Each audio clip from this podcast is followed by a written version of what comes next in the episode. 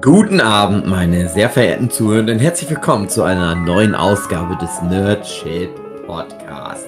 Es ist einmal wieder soweit gewesen. Das wichtigste Event für deutsche Comic-Schaffende, Manga- und Anime-Fans, Comic-Fans und Leute, die Bücher lesen. Buh!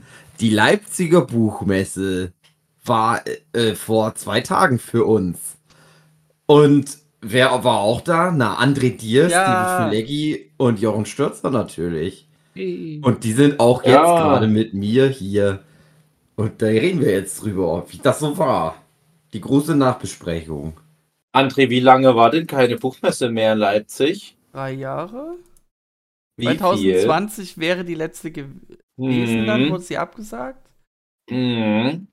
Ja, Das bedeutet, wenn du mal So, minus was sind war das denn? 21.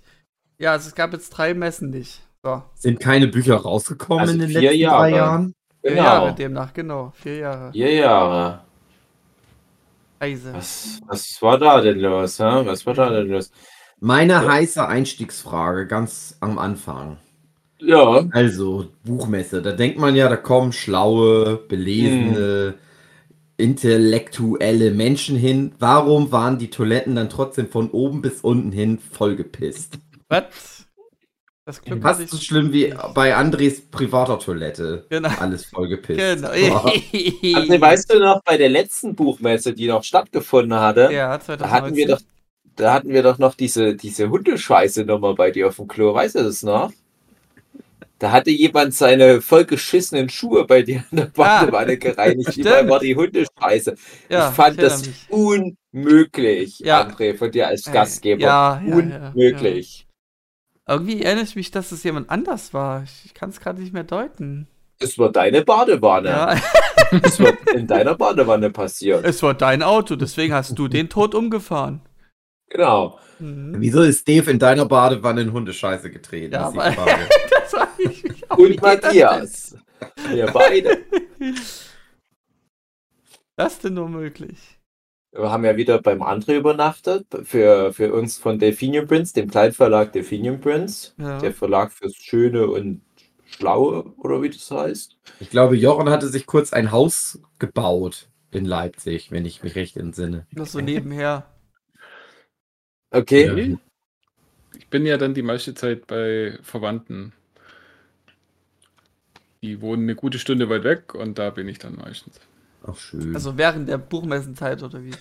Jochen, genau. können wir nicht auch mal bei deinen Verwandten übernachten? Ja, es ist halt, wie gesagt, eine Stunde weit weg. Also können wir gern machen, aber Aber dafür müssen Ah. wir nicht bei André übernachten dann.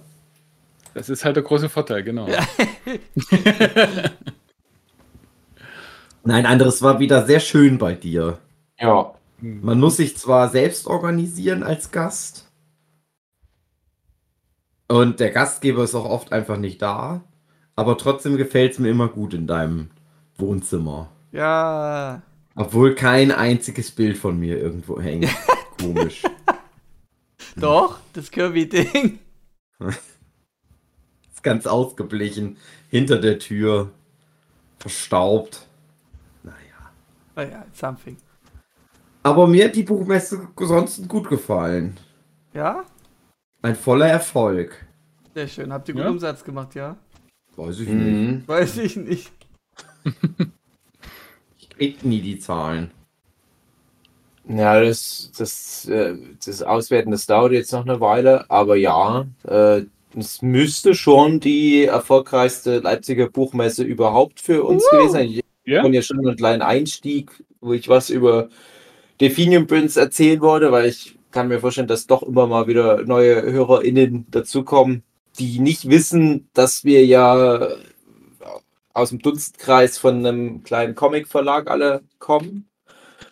Und da war jetzt äh, die Buchmesse für uns zum 18. Mal, wenn man alles, naja, also nicht für Delphinium Prince, für mich war es, glaube ich, wenn man halt diese drei Corona-Jahre rauszählt, die 18. Buchmesse oder 19 oder so, irgendwie so roundabout. Meine erste war 2022, äh, ach Gott, 2002, 22, Äh. Gott, das wäre 2002. Und dann war ich jedes Jahr, bis auf ein Jahr war, wo ich krank war, aber da habe ich immer trotzdem Delphinium Prince hingeschickt.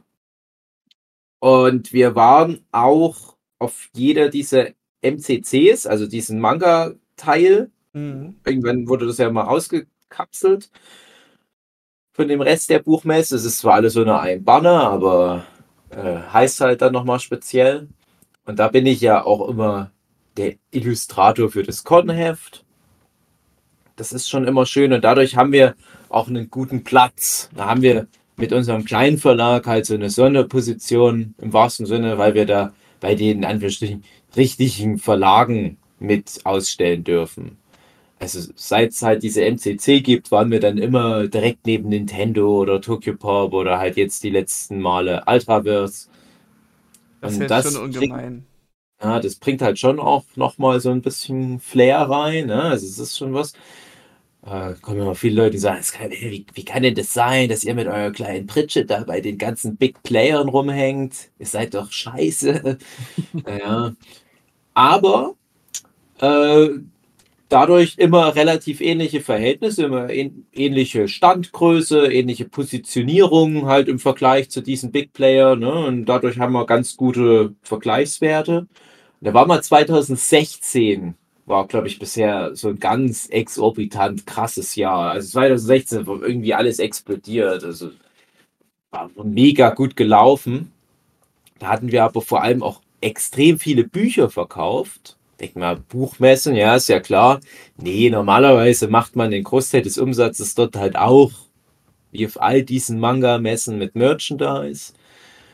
Und das war, glaube ich, dieses Jahr auch nicht anders. Ja, Also, sind wir ganz ehrlich, Großteil des Umsatzes wurde durch Tassen gemacht, wie so oft. Wie immer, ja. Aber auch durch Stoffbeutel. Hm, wer hätte es gedacht? So, Stoffbeutel. Stoffbeutel bis auf den letzten Rest verkauft. Genau, haben dann sogar noch mal Stoffbeutel liefern Und das lassen. sind die gelben, ja! Die gelben, doch mal gesagt. Leute, gelb. Ja, genau. Ja, und wir hatten auch ein paar Bücher, das lief auch gut, so im Großen und Ganzen, aber ja, muss, man muss schon sagen, die Buchmesse wird immer mehr zu so einer Merchandise-Veranstaltung, gilt auch für uns. Muss man sich halt drauf einstellen, darf man nicht zu viel erwarten. Wir Hugi, wie, wie sieht's denn bei dir aus in Sachen Bücher? Was war denn da los? Hm? Was war denn bei dir in Sachen Bücher los auf der Buchmesse? Mein komischer Aha. Webcomic kam raus. Ach Das so. war schön. So ganz im Schweigen, ja. Na, aber gucke mal an. Da haben wir's doch. Mhm. Hat den jemand gekauft? Ich glaube Drei, schon. Drei, drei. Zwei, drei. Hey, ich, ich weiß nicht, ich weiß die Verkaufszahl noch nicht. Ja, äh, aber immerhin hat man mal wieder ein neues Buch. Also, Problem war halt, für die Buchmesse bereiten wir ja immer besonders viel vor. Wir legen ja die meisten unserer Neuveröffentlichungen so, dass die zur Buchmesse rauskommen. Einige auch von deinen Büchern, Hugi, kamen auch zur Buchmesse raus. Meistens Buchmesse oder im September die Konichi. Das waren immer so die zwei wichtigsten Messen, für die wir dann halt immer produziert haben. Und dann haben wir den Rest des Jahres uns, mehr oder weniger dann die Artikel bezogen.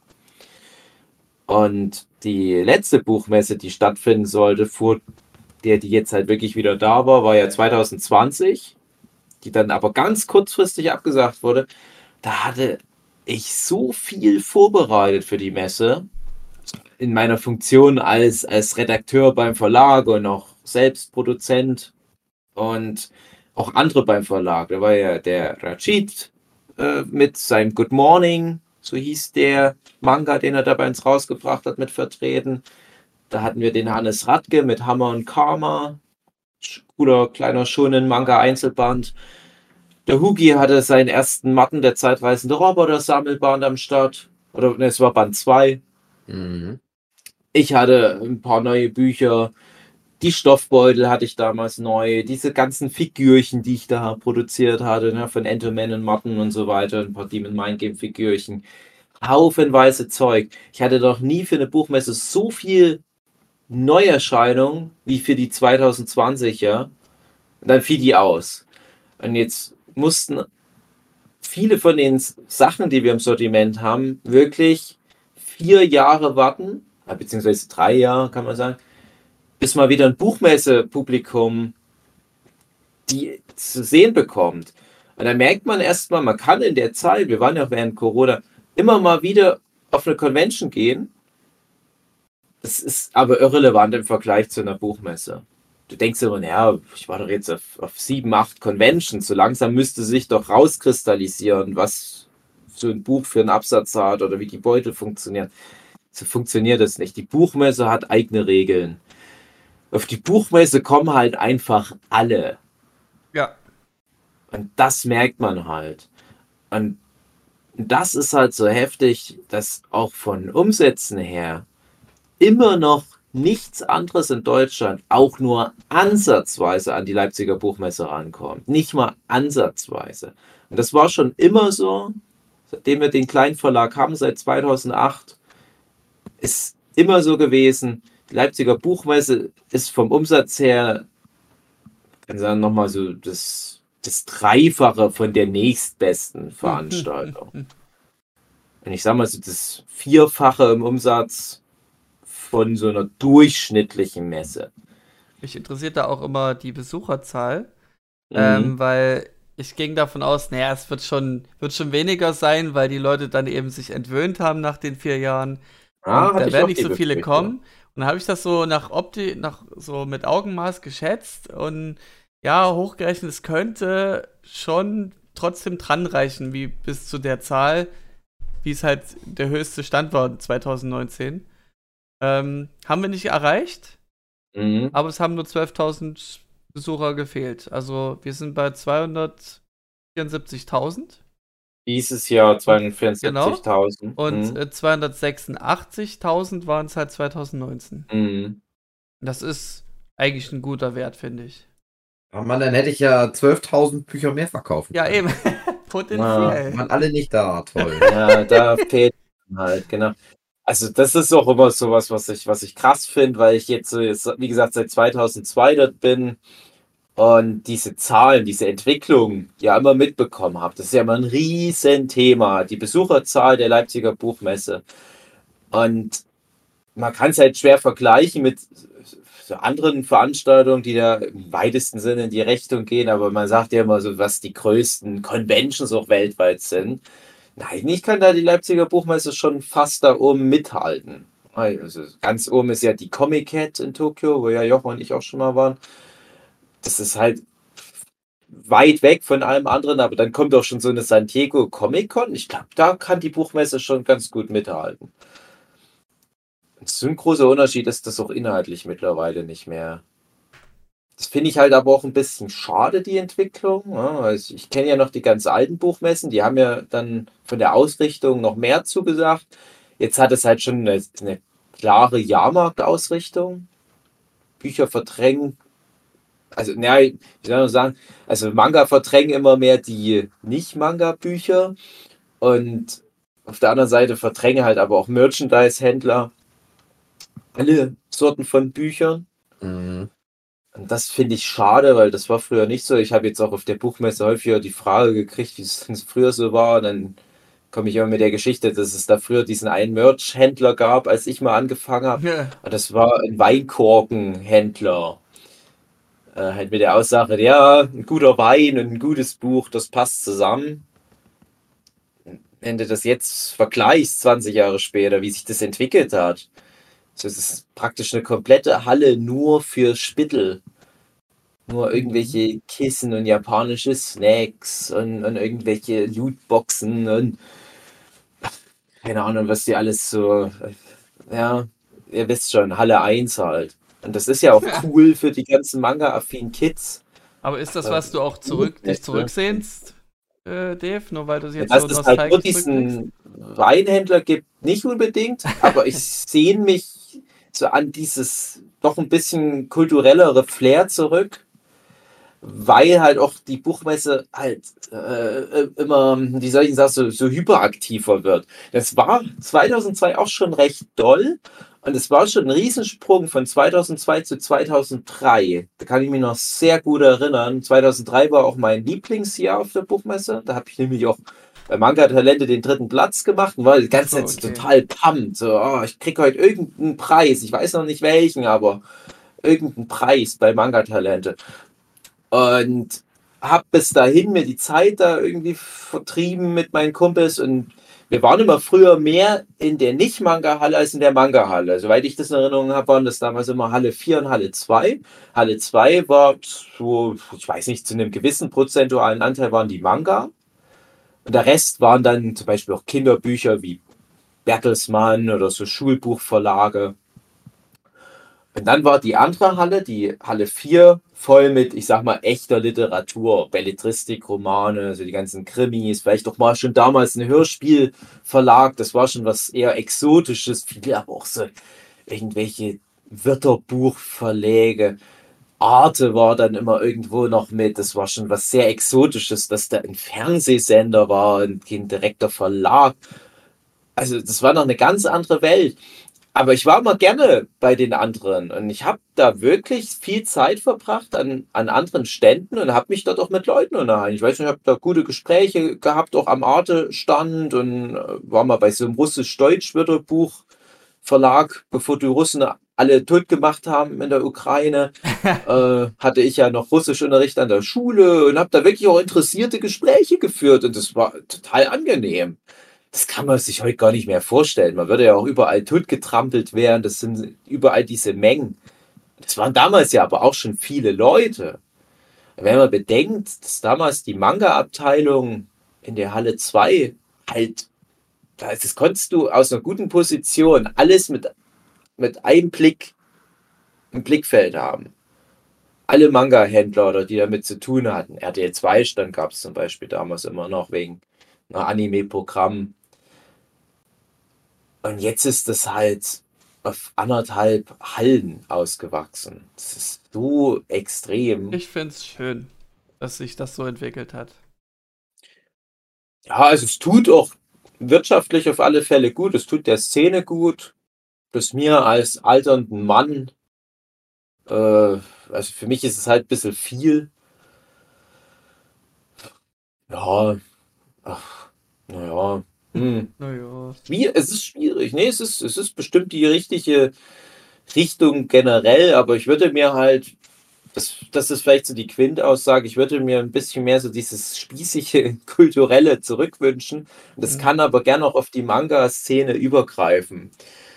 Hm, ich sage nicht, dass das nicht da ist, aber mir ist halt so dieses Hyperaktive und ich muss auf die Buchmesse gehen, um da stundenlang hier erstmal an der Tombola anzustehen und dann muss ich nochmal äh, drei Stunden bei der nächsten Tombola anstehen und zwischendurch, äh, keine Ahnung, stehe ich noch mal drei Stunden an, um eine Currywurst essen zu können.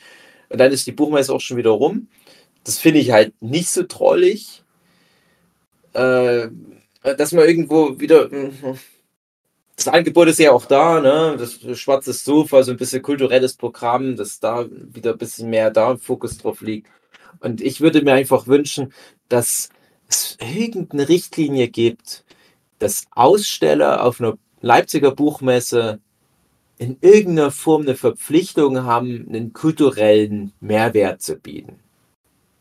Dass es nicht so sehr in so eine Rummelatmosphäre ausartet. Weil, wie gesagt, es kann auch trotzdem Hand in Hand gehen. Du kannst auch mit einem kulturellen Auftrag Spaß machen. Ja? Also du mhm. kannst dann Lesungen anbieten oder irgendeine Form von kulturellen Programmen. Ne? Aber wenn du einfach nur einen Stand hast mit einer Tombola oder einen Stand, wo es nur Kissen gibt, nur so japanische Fickkissen oder was. da frage ich mich, was hat denn das dann noch mit einer Buchmesse zu tun? Nur weil da auf manchen dieser Fickkissen Figuren drauf sind, die es auch in dem Buch gibt das sehe ich halt nicht ein. Das ist halt für mich auch eine falsche Richtung. Und ich glaube, da würde auch, was Besucherantragen anbelangt, so weiter, das würde nicht schaden. Ja. Also zum Beispiel Delphinium Prince hat ja auch viel Merch, Tassen und so weiter. Aber in erster Linie sind wir ein Buchverlag. Wir dürfen das, behaupte ich einfach mal, auch ein bisschen Merch dazu packen, weil das brauchen wir auch, um die Bücher zu finanzieren. Das geht allen Verlagen irgendwo so, dass man halt noch was nebenbei braucht, um das Literarische zu finanzieren. Aber wenn du halt das Literarische komplett überspringst und sagst, ich gehe auf eine Buchmesse und verkaufe den Leuten Überraschungseier, das sehe ich nicht so richtig den Witz dahinter. Hm. Mhm. Jochen, wie geht dir das? Weil du bist ja vielleicht eher noch dann auch wirklich interessiert an diesen Merch-Händlern. Mhm. Also die gehören halt bei den ganzen anderen Comic-Cons und Dokumis und Konichis und wie sie auch alle heißen, können die ja da halt einfach dazu. Und ich glaube, das ist einfach das, was das Publikum erwartet. Also ja, ich kenne ja auch die Zeiten von der LBM davor. Und ich, ich würde sie jetzt auf der LBM speziell nicht vermissen, aber ja, ich denke dann einfach, dass das auch zum großen Teil dazu beiträgt, dass eben so viel Publikum kommt. Mhm. Ja, das ist, das ist halt die Frage, ne? Also das ist, das meinte ich vorhin. Ich weiß halt nicht, ob es wirklich signifikant weniger Besucherinnen wären, wenn die Merchhändler fehlen würden. Ich glaube nämlich echt gesagt nicht, weil ich ja trotzdem noch sage, die Merchhändler können da sein, aber die müssen auch sich dann mehr drauf einlassen, kulturell auch irgendwie was zu machen. Nehmen wir mal als Beispiel mh, hm, äh, Hugendubel. Äh, Hugendubel, große, große Bücher. Die machen auch dort einen super Umsatz. Ich hatte bei denen auch einen Programmpunkt auf so einer Bühne, bei denen mitten im Laden. Die haben ja so richtig wie so ein Pop-Up-Store auf dem Gelände der Messe. In, in, in Halle 3 war das auch. Und es ist ein richtiger Buchladen auf dem Messegelände. Und die haben dort aber auch irgendwie Programm, ne? die, die machen halt was, die machen Lesungen, die machen dort, ein, also mit mir und der Doc Caro, mit der ich jetzt ein Buch rausgebracht hatte, Einsatz fürs Herz. Mein, mein erster Manga, der offiziell bei Amazon in der Kategorie Manga Platz 1 war. Äh, wir haben da halt eine Lesung, halt, nee, Lesung nicht direkt mehr, so eine Art Biologieunterricht, sage ich jetzt mal, gemacht auf der Bühne aber alles so ein bisschen locker, mit Spaß, Witze dabei mitgemacht und so weiter. Dass du da irgendwie eine Verpflichtung hast. Und wenn du jetzt von mir aus ein, ein Merchhändler bist, du musst ja nicht unbedingt hier irgendwie das schwarze Sofa bedienen. Also für die, die das nicht kennen, ist halt auch so eine Bühne, wo halt auch Kulturprogramm stattfindet, wo ich diesmal halt auch wieder mit der Dokau Programmpunkt hatte. Äh, aber dass du dann wenigstens schaust, dass du neben den ganzen Kissen auch sagen wir mal 50 Prozent, sagen wir mal einfach mal eine Quote, 50 Prozent Bücher anbieten musst. Und dann fände ich das schon okay. Und selbst wenn die Bücher alles nur irgendwelche albernen Mangas sind, irgendwelche Fiki-Fiki-Manga, aber es sind Bücher. Ich finde, es ist halt auch gemein, den, den Comic oder von mir aus generell Buchverlagen gegenüber, wenn du weißt, da kommen halt viele, auch junge Leute, mit begrenztem Budget. Und natürlich wollen die dann lieber irgendwie eine coole Naruto-Figur kaufen oder was auch immer.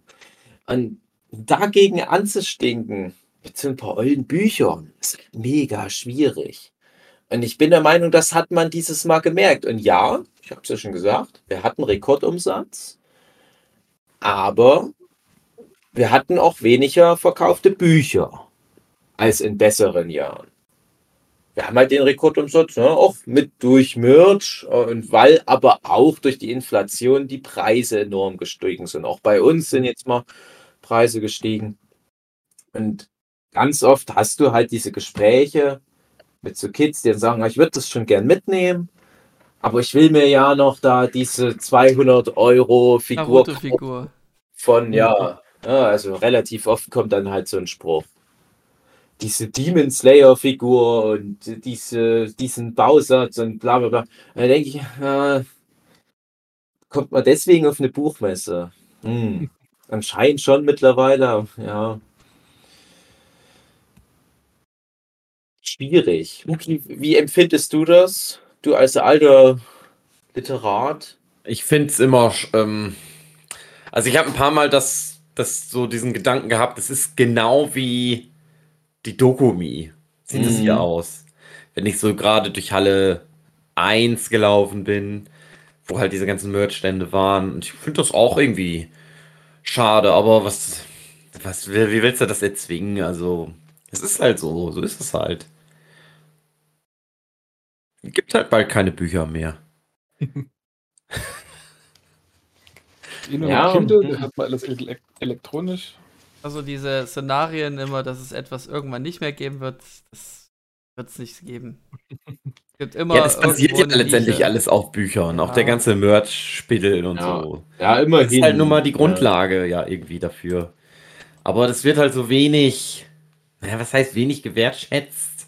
Man kommt sich das dann immer so vor, als ob das irgendwie so, Ja. naja. Ja, es, es, es stimmt, ja, das basiert bestenfalls darauf, aber Ich ich finde ja- halt auch die, die ganzen Japaner und die Amerikaner, es ist ja dann auch viel mittlerweile natürlich so Marvel-Merch mit dabei, da sind viele Deadpools und Spider-Mans auch zu sehen. Und vielleicht auch mal irgendwo was mit viel Disney-Schwerpunkt, aber das sind ja alles auch, ich sag mal, kulturelle Ergebnisse von, von großen Comic-Kulturen, Filmkulturen, die wiederum auf Comic-Kulturen basieren, wo andere Länder einfach mal was geschaffen haben, um sich das zu erlauben. Mm, Und nach der Logik finde ich, das sind wir in Deutschland einfach nicht so weit. Ich fände es doch ganz anders, wenn es da zum Beispiel einen Werner Beinhardt Merchandise-Stand gäbe. Das fände ich total passend auf so einer Buchmesse. Und Da muss dann von mir aus auch nicht die 50%-Quote erreicht sein, weil dann halt einfach der Bezug auch zu Deutschland und so weiter, das ist viel, viel deutlicher. Aber wir sind dazu abhängig von dem, was die Amis mit ihrem Marvel zum Beispiel machen oder mit DC und was die Japaner mit ihren ganzen Manga- und Anime-Franchises da machen. Und Ja, also ich sag mal, förderlich für die deutsche Comic-Kultur sind Messen alle nicht. Außer vielleicht Comic-Salon Erlangen. Aber das zum war es Beispiel. früher. Also das war die Buchmesse Ja. früher. Ja? Also meine erste Buchmesse war ganz stark geprägt von dem Release von Tragic Master, dem vermeintlich ersten deutschen Manga von Robert Laps. Das habe ich schon mal in einer, in einer anderen Folge bestimmt erzählt, aber da stand ich stundenlang in der Signierstunde, weil ich einfach nur dachte, das ist ja krass, diese Signierschlange hier, mega lang, hast ewig gestanden und dann war ich dran, dann wurde gleich weitergeschickt, weil ich das Buch nicht hatte. Ich hatte das Buch zu Hause, das, ich wusste aber nicht, dass der dort signiert. Und ich dachte, ja, wenn ich da ein paar Stunden stehe, dann kriege ich schon irgendwas. Vielleicht hat er eine Autogrammkarte oder was. Nö. Ich wurde nur gefragt, hast du das Buch? Nö, na dann bitte weitergehen. Das war's. Dafür habe ich ein paar Stunden angestanden. Das war mega heftig, mega heftig. Aber ich konnte das immerhin zum Connecten. Und zwar, da habe ich nämlich meine ersten Gespräche mit so Carlsen-Manga-Mitarbeitern geführt, mit denen ich dann später halt auch noch gute freundschaftliche Beziehungen aufgebaut hatte, mit denen ich dann nochmal zusammen bei einem Verlag war. Aber so dieses, dieses Feeling, ja, so dies, dies, diese Wahrnehmung, wow, guck mal, wie weit deutscher Manga ist im Jahr 2002. So gefühlt zwei, drei Jahre nach Beginn des Manga-Boom in Deutschland. Und auf einmal hast du dort einen deutschen Mangaka, der dort komplett alles zerlegt. Der, der die Infrastruktur der Messe in Frage stellt, weil er halt einfach eine Signierstunde dort macht, die alles zerstört, die alles lahmlegt. 20 Jahre später hm, stehen schon ein paar Leute an bei den deutschen Eigenveröffentlichungs-Top-Leuten, so ich sag mal Ultraverse, ziemlich der letzte Verlag, der überhaupt da noch Mhm. was macht. Also so gesehen ist das ein Riesenschritt nach hinten. Und das ist einfach ein Spiel mit Wahrnehmung. Ja, also die haben halt damals bei Carlsen, sie auch in Joe Cups, was der da halt gemacht hat, weil er war ja dafür mit verantwortlich für den Rob Labs. Der hat halt einfach diese Story so verpackt. Der Typ ist krass, dieser Robert Labs ist krass. Zieht euch das mal rein. Das war eine Story, die haben die Medien aufgegriffen. Der war überall in, in, in Fernsehen. Die Leute mussten sich damit beschäftigen. Jetzt kommt die Presse auf eine Buchmesse und sieht, oh ja, ja, der Manga, boom, alles klar, verstehe ich, verstehe ich. Aber du hast nicht mehr so dieses Gefühl, ah ja, und die Deutschen spielen auch eine wichtige Rolle. Mhm. Das ist halt so dein, dein, deine Kreativmeile, wo aber allein aufgrund der Abgesondertheit dieser Kreativmeile deutlich wird. Ja, die spielen halt nicht mit den Großen mit. Selbst kurz vor Corona, muss man das sagen, sagen wir mal so, vielleicht auch so 2016, 2017, da hatten alle großen Manga-Verlage noch deutsche Eigenproduktion. Ich zähle da ja auch noch mit dazu bei Tokyo Pop.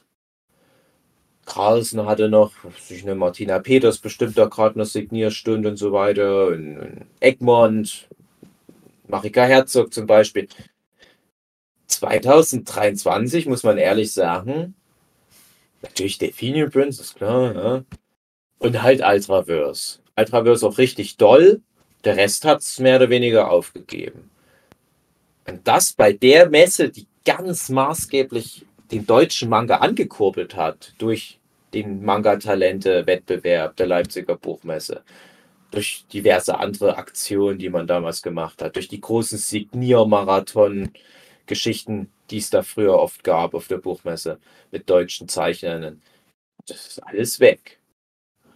Das finde ich schon irgendwie schwierig für mich so anzunehmen. Bei all den tollen Umsätzen, die wir gemacht haben, aber so von der Wahrnehmung her immer das Gefühl, man ist einige Level wieder nach unten gerutscht. Das war halt Ja. die Achterbahn fahren, ne?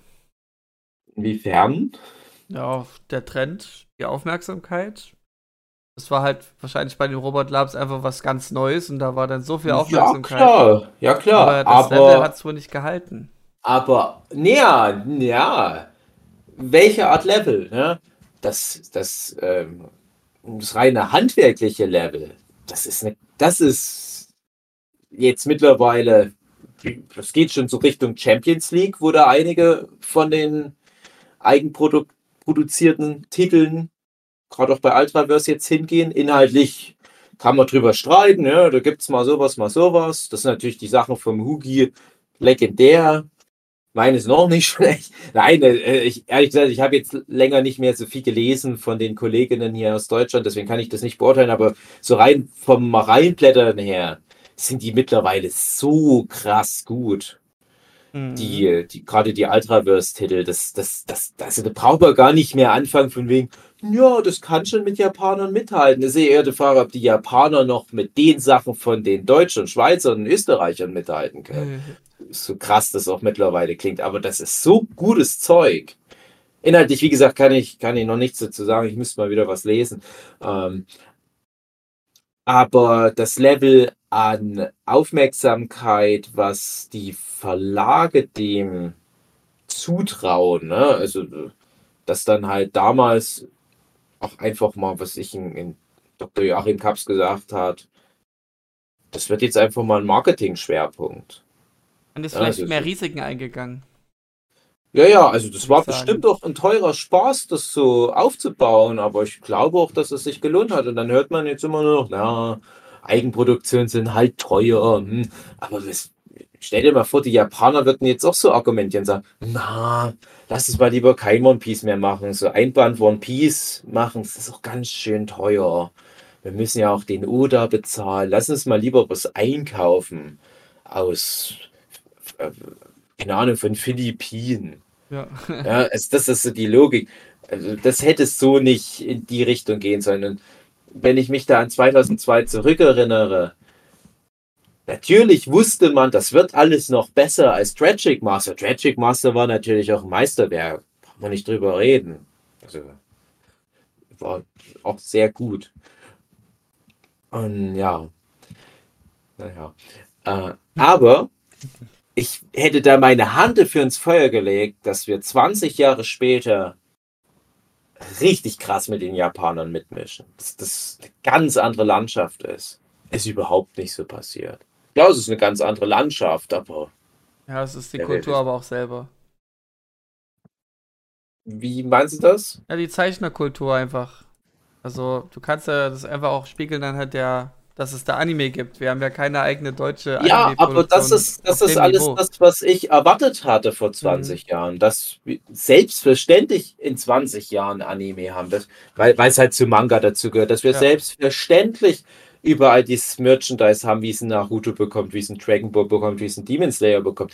Dass wir da die SynchronsprecherInnen abfeiern, die bei der Verfilmung von irgendeinem Manga von uns da auf der Buchmesse geladen werden. Ne? Also dieses Level, dass das nicht passiert ist, das kann ich überhaupt nicht fassen. Ich als jemand, der da halt von Anfang an mitgemischt hat und sich auch alle Mühe gegeben hat, dass das klappt. Für mich ist das schon irgendwie traurig. Ernüchternd auch, Ja. ja. Ja, auf alle Fälle. Und ich kann Denkst das du? nicht. Es Mhm. ist, ist so die Henne oder äh, Huhn, nee, Ei oder Henne Frage. Liegt's daran, also was, das kennst du ja auch, immer diese Diskussion schon früher gewesen, deutsche Manga, das ist ja scheiße, das ist ja nicht Mhm. echt. Denkst du, wenn es nur genug Mutige gegeben hätte, die gesagt haben, na, wir versuchen mal da irgendwie eine Zeichentrickserie von irgendwas zu produzieren. Wir pumpen mal richtig viel Geld in Werbung, in, in Mhm. Merchandise und so rein. Denkst du, das hätte funktioniert? Oder ist es halt wirklich so, dass selbst wenn es einen deutschen Anime gegeben hätte, dann viele gesagt hätten, ja, nee, gucken wir nicht Mm. an. Ja, also ich, ich lehne mich mal so weit aus dem Fenster. Ich habe immer von meiner Seite aus gesagt, an meiner Qualität als, als Zeichner soll es nicht liegen. Mhm. Ähm, dass das natürlich auch ein bisschen eine Fehleinschätzung meinerseits war. Da brauchen wir nicht drüber reden, ne? äh, weil die Sachen rückwirkend betrachtet nie so genial waren, wie sie ich damals gesehen habe. Aber ich behaupte trotzdem, die waren schon auch immer erstaunlich gut. Und deswegen habe ich immer gesagt, das ist halt, was, was ich anbiete, was ich für den deutschen Markt anbiete. Also nur wirklich ich. Ähm, das ist das, die, das Beste, was ich jetzt zu dem Zeitpunkt auch gerade bieten kann. Ich gebe mir halt so viel Mühe, auch auf allen Leveln, ne, inhaltlich, zeichnerisch. Aber ich bin halt auch noch jung und ich habe nicht diese ganzen Mittel, um es besser zu machen. Aber ich hänge mich voll rein. Und es kam auch äh, viel zurück, sage ich mal, was das halt bestätigt, dass es so war. Und da muss ich ganz ehrlich sagen, das hatte ich aber nicht das Gefühl bei vielen Kolleginnen. Es klingt jetzt mega hart. Also ich will jetzt auch nicht, es klingt auch mega arrogant, ich weiß, Voll aber das ist, das ist meine, meine ehrliche Sicht darauf. Und ich glaube, dass das bei ganz vielen Leuten angekommen ist. Dass, dass man viel halt die deutschen Sachen am Anfang supportet hat, aber ganz oft das Gefühl hatte, die Leute geben nicht 100 Prozent. Weil die geben halt 50 Prozent, die wollen schnell halt was auf den Markt bringen oder die Verlage gucken da redaktionell nicht genug nochmal drauf.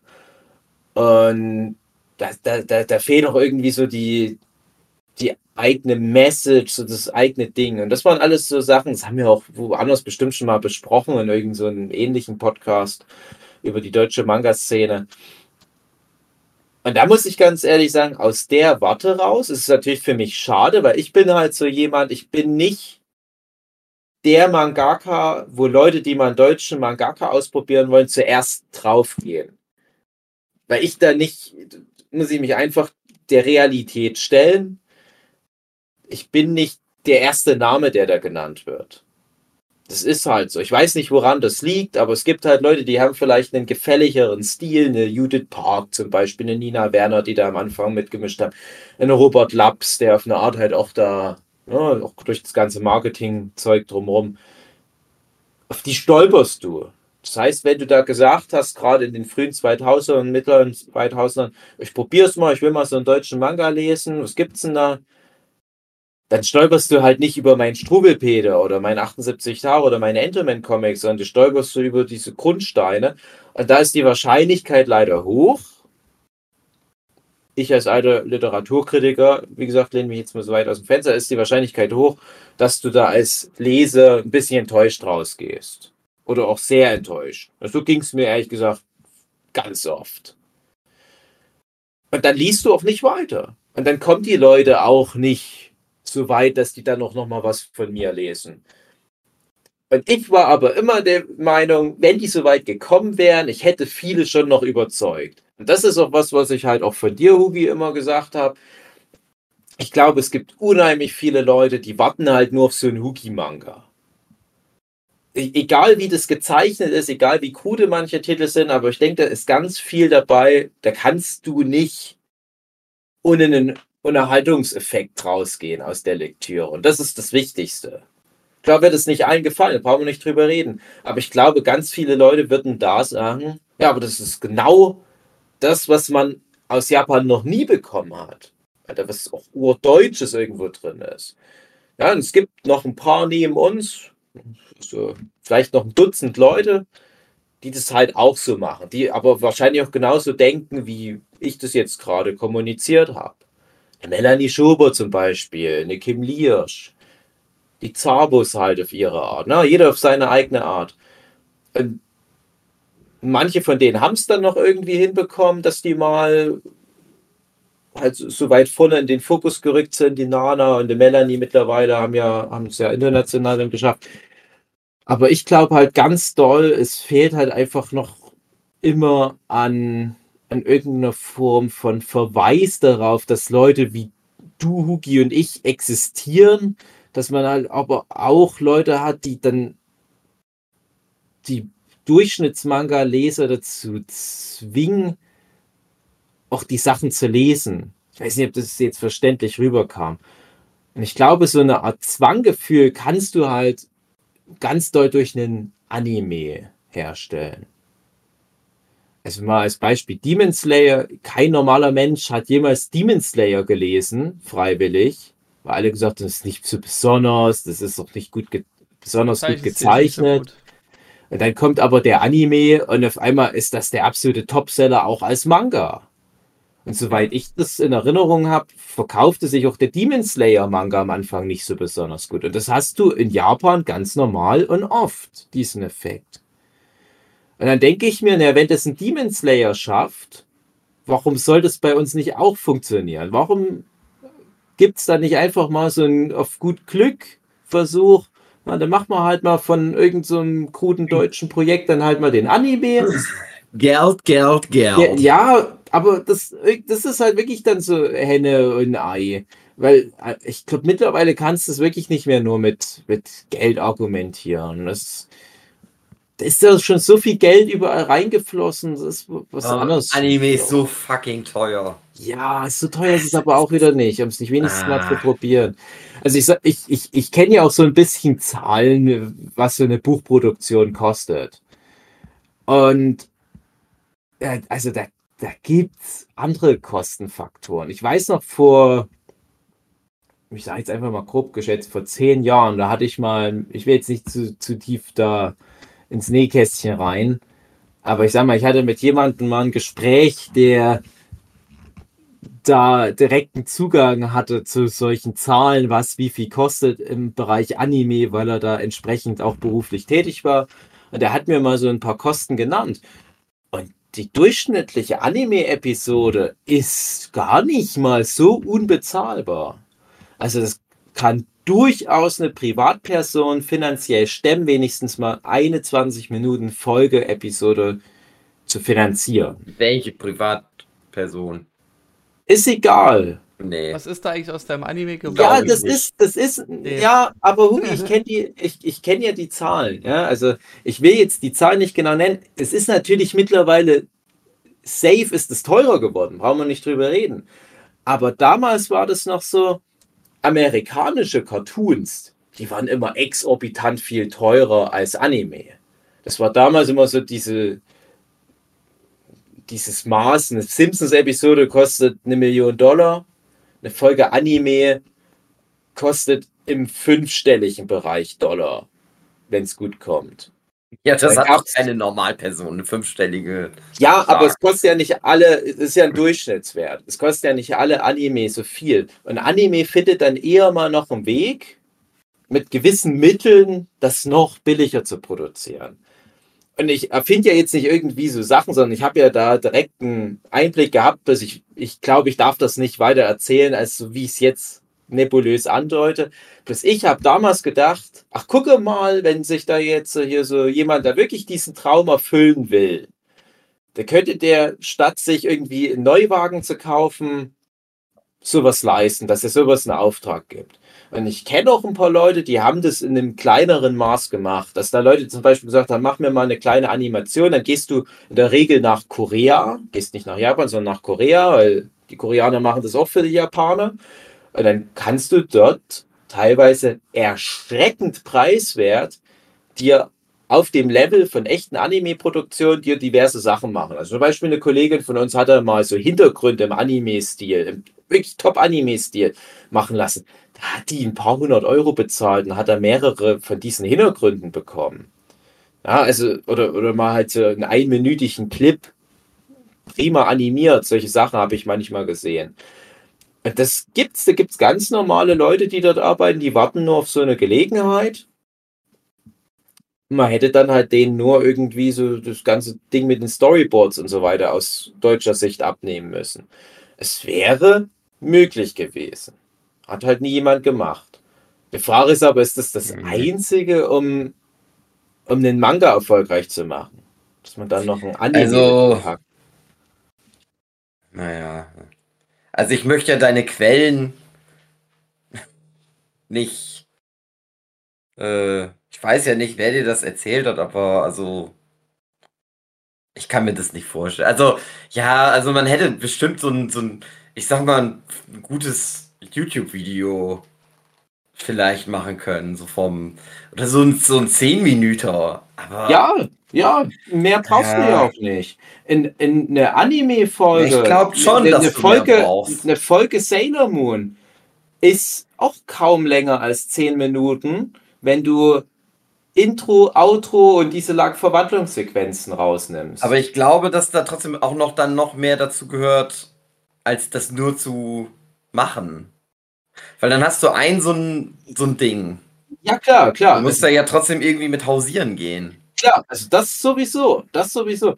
Ähm, das ist mir auch völlig klar, dass das dann ein Problem wird. Und es gab ja auch Versuche, sowas zu machen. Also nicht nur in Deutschland, sondern haben ja auch andere Länder versucht, wir machen unsere eigenen Anime. Und die hatten dann ja teilweise die Ressourcen, wie es die Japaner hatten. Aber haben halt einfach nicht das, das andere hinbekommen. Sprich, Storyboards, äh, die Keyframe, Animation und so weiter da hättest du irgendwo vielleicht schon mal noch mit ansetzen müssen, weil das ist halt das, was dann doch noch mal ein Anime noch mehr zum Anime macht. Aber es gibt auch furchtbar animierte Sachen aus Japan, die dann mega billig produziert sind.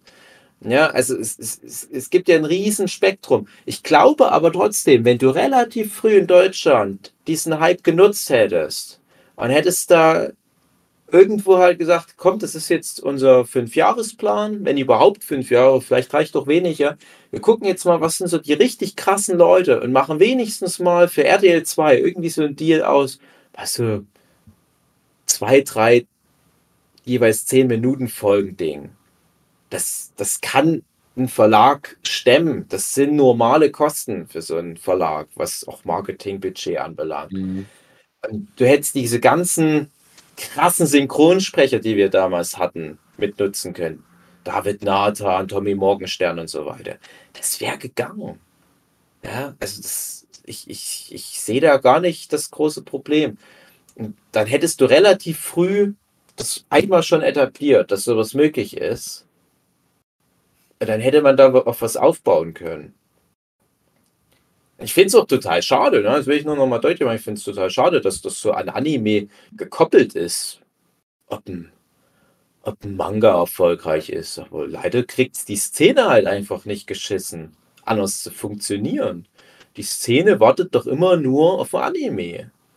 Ja, du hattest doch auch das Gespräch mit dem Boyfriend von einer unserer lieben Faninnen, der dann meinte, na, nee, interessiert mich nicht dein Manga, Hugi, es sei denn, es gäbe davon was schön animiertes. Mhm. Es ist leider repräsentativ, dieser Spruch. Ja, die meisten Leute sind halt zu dumm zum Lesen. Ja. Es klingt so hart, aber so ist ja offensichtlich die Realität. Die meisten Leute wollen dann halt, das muss dann auch vorgelesen werden und ja. die müssen das hören. Und es muss sich von ein alleine bewegen. Einfacheres Medium. Buch ist halt nicht so einfach wie eine Animation einfach anzugucken. Ja, aber sag das mal, sag das mal diesen ganzen Sebastian Fitzek und äh, wie sie alle heißen aus. Anime kann ich mir natürlich auch gratis aus dem Internet klauen. Muss ich nicht äh, Geld für bezahlen für so ein physisches Buch. Ja, aber es, es, es scheitert ja nicht mal an den Verkaufszahlen von Manga. Bloß das Problem ist halt immer, die Leute brauchen in fast allen Fällen erst, ich sag mal, die, die Legitimation durch andere Medien, sozusagen als Ritterschlag, guck mal, das scheint ja gut genug zu sein, der Manga, dass es halt es wert ist, das zu animieren. Na dann kaufe ich jetzt auch den Manga. Siehe Demon Slayer. Oder äh, siehe One Punch Man, Mob Psycho 100 und so weiter. Das ist ja wirklich ganz oft diese Verwertungskette. Und da musst du halt wirklich aber auch als Verlag so tun, als ob manchmal. Also, vielleicht stehen die wirklich oft nicht hinter dem Produkt zu sehr, zu sagen, oh, das ist wirklich die Geschichte, die muss jeder erfahren, sondern manchmal sagen die auch einfach, ja, wir haben ja noch irgendwie ein paar Kisten Bücher rumliegen, lass uns mal da halt fix so, so ein paar Folgen Anime machen als Werbung. Und das haben wir ja schon oft gehabt, das Thema, dass ja in Japan ganz oft Anime wirklich als ein Werbetool genutzt wird, um Manga zu verkaufen. Nicht andersrum. Ich habe eine Fleißaufgabe. Ist vielleicht ein bisschen viel spontan. Oh, Jetzt. oh. Aber stell mir mal das Dream Team zusammen, was dieses Projekt hätte stemmen sollen.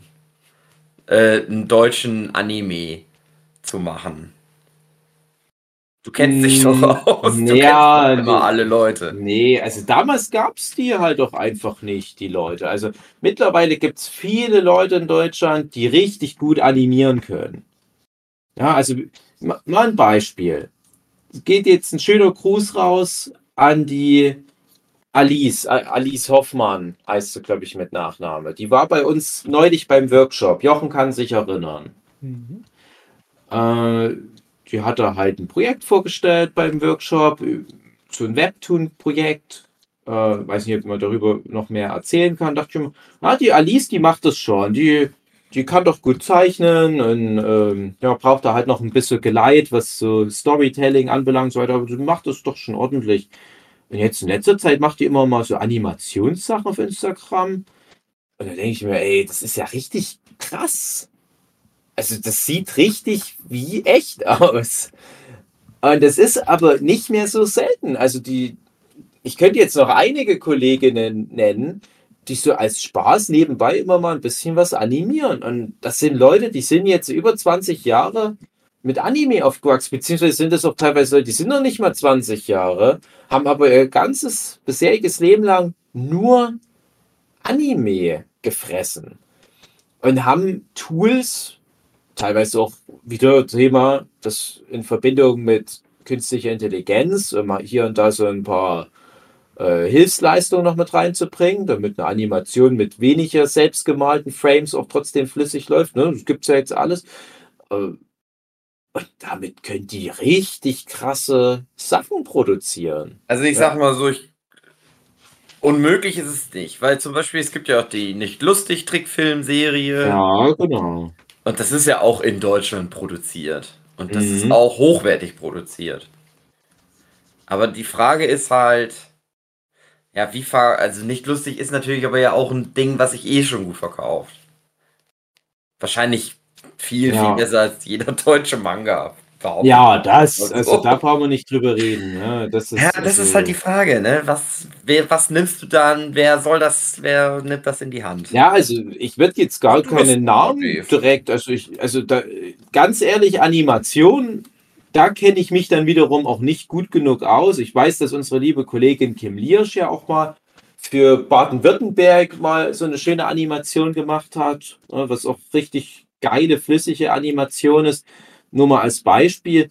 Äh, ich habe ja auch vor zwei Jahren, als ich mit dem Sascha Küpper zusammen mal dieses gar nicht mal so hypermäßig aufwendig animierte DFB Olympia Fußballteam Vorstellungsvideo gemacht hat. Wir haben ja auch gemerkt, wie krass das Feedback war. wie, wie, das, also mal aus dem Nähkästchen, auch da kann ich es machen, aus dem Nähkästchen geplaudert. Die Animation bei diesem DFB-Clip, könnt ihr mal googeln. Äh, 2021 in Tokio, das Video.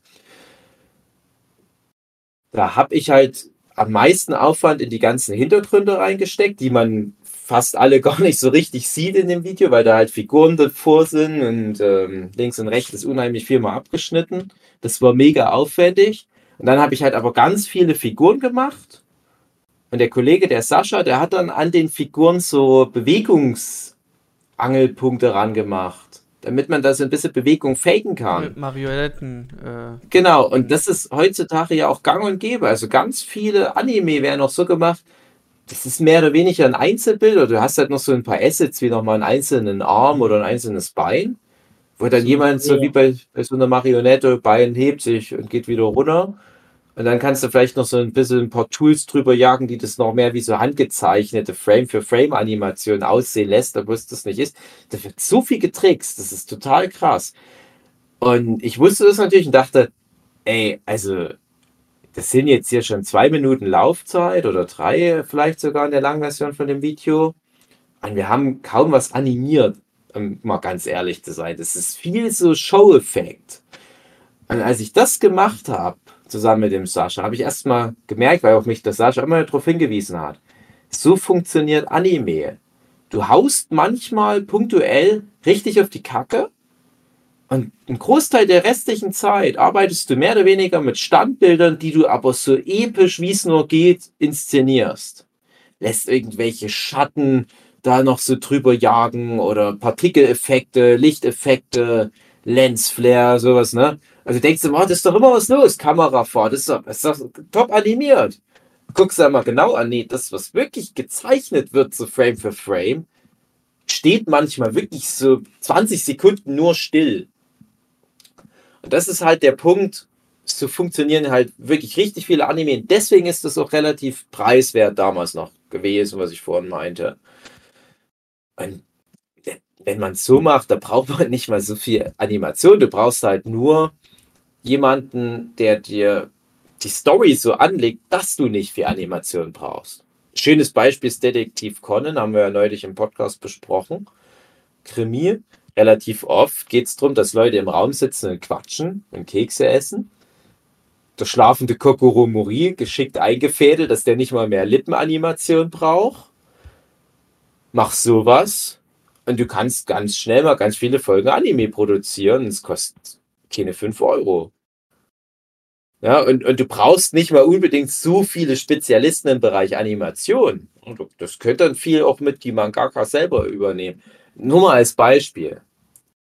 Also man hätte sich da vielleicht so ein bisschen reinfinden müssen. Also du fängst halt dann in dem Sinne nicht gleich an mit einem übelst krass animierten Kampfmanga, den du animierst. Wobei selbst da, ganz ehrlich. Also ich möchte ja nichts darüber jetzt sagen, wie die Zeichner bezahlt werden. Schon Ja, nicht so gut, sag ich mal. ja. Und das dauert schon auch trotzdem. Ja, Und ich klar. möchte auch nicht, dass die Leute umsonst arbeiten. Die Ja, dann aber den das ersten deutschen Manga machen. Das Aber darf nicht wahrscheinlich mir, das nicht darf, das, darf, das darf auch den Leuten von One Piece und Demon Slayer, dass die gerne mehr Geld hätten. Weil da geht's nämlich los. Also in, in Japan ist das ganz normal, dass das ganze System nur funktioniert, weil da extrem unter Wert bezahlt wird. ja. Ja, es ist ja auch bei Mhm. Simpsons machen sich ja sogar selber drüber lustig, dass sie ihren koreanischen Ausbeutebetrieben zu wenig bezahlen. Ist dann Humor irgendwie mal so einen Spruch bringen, auf einmal hat er, hat er seinen Mund irgendwie fünf Meter neben seinem Körper animiert. So nach dem Motto, guck mal, hat sich der koreanische Animator jetzt gerecht an Humor. Das sind sich Nummern. Das ist ja allen bewusst, dass das ein, ein Ausbeutersystem ist. Aber warum sollen wir das nicht für den deutschen Markt nutzen? Nein, ich weiß schon, was ich meine, aber. Ja, wir reden jetzt viel darüber. Ich, das ist, ja, wir sind ja immer noch irgendwo bei der Leipziger Buchmesse. Das ist doch so ein bisschen so der Stand des deutschen Manga. Aber es ist halt wirklich krass, weil es ist halt so eng verzahnt. Und immer vielleicht wieder ein Stück zurückzufinden. Es ist ja trotzdem toll, die Leipziger Buchmesse war erfolgreich und alles, aber für mich steht halt trotzdem unterm Strich, ich war, ich war sehr ja, euphorisch, vielleicht ein bisschen großes Wort, aber ich hatte ein sehr gutes Gefühl die ganze Messe über. Äh, ich hatte auch erfolgreiche Programmsachen. Ja, André war ja auch mal mit dabei, als ich mit der Ja. Docaro halt auf dem schwarzen Sofa was schön. machen durfte.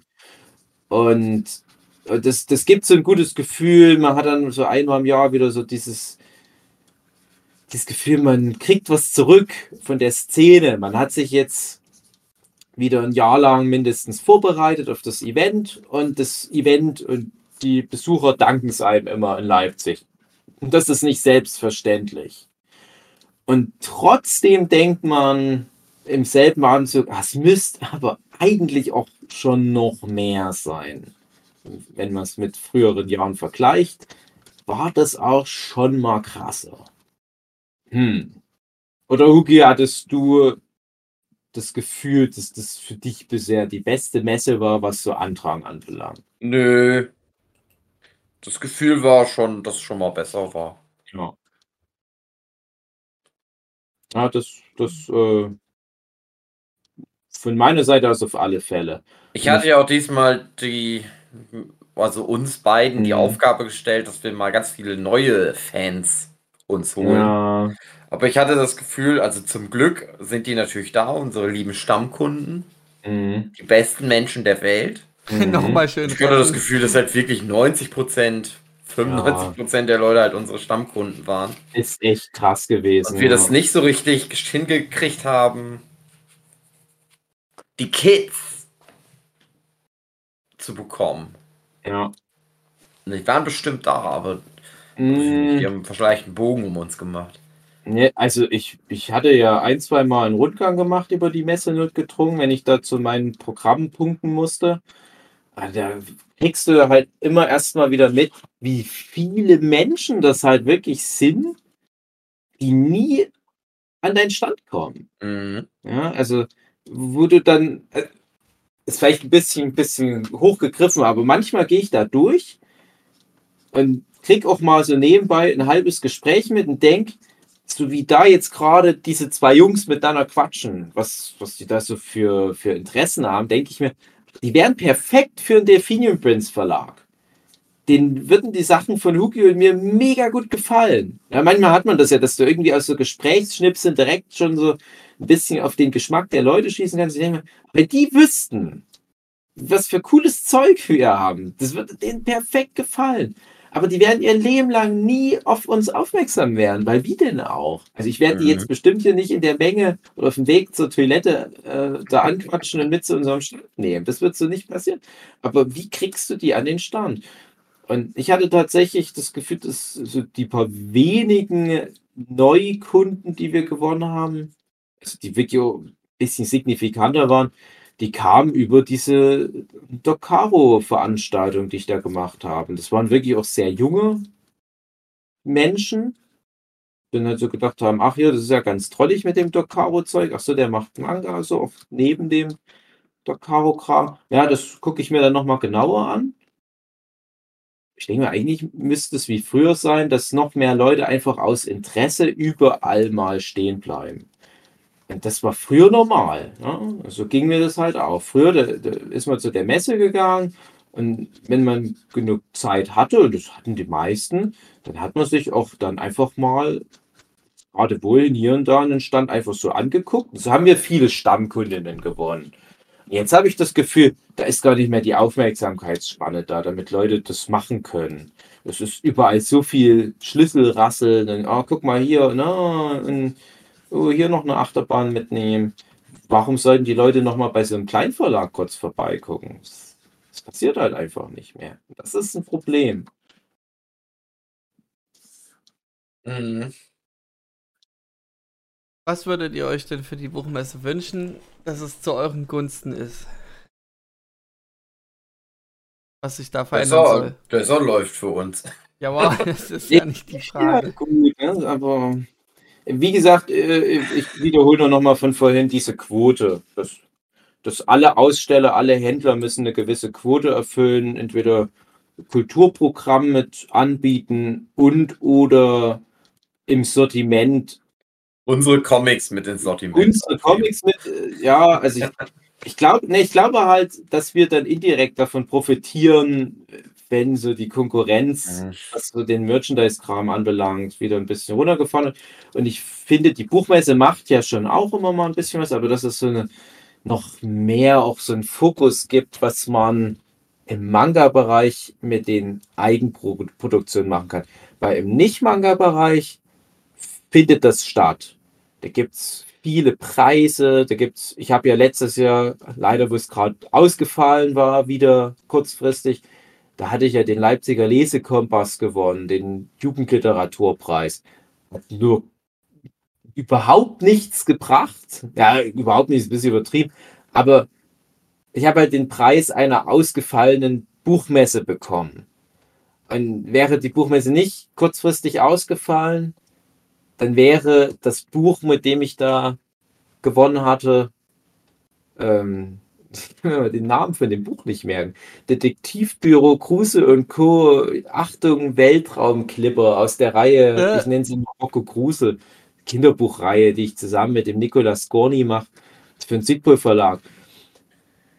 Wenn die Buchmesse nicht kurzfristig ausgefallen wäre, dann hätten die das Buch dort super präsent an verschiedenen Stellen der Buchmesse beworben. Das gibt es halt für Jugendliteratur. Sagt halt die Messe, hey, lass uns mal unsere Macht als Messe nutzen und mal die Kinder da auch mit einsparen und dann aber auch den Kindern was zurückgeben. Ne? Also es sind dann auch Kinder mit in, in der Jury mit drin, die das ist halt ein Preis, den kriegst du zum gewissen Teil von Expertinnen, zum gewissen Teil von Schulklassen. Ne? Also das finde ich dadurch auch besonders cool. Und dieses Jahr habe ich mir halt angeguckt, wer hat dieses Jahr gewonnen. Die Sachen waren halt mega präsent an manchen Stellen ausgestellt. Das sind dann auch auf einmal Top-Verkäufe. Gibt es für Manga nicht.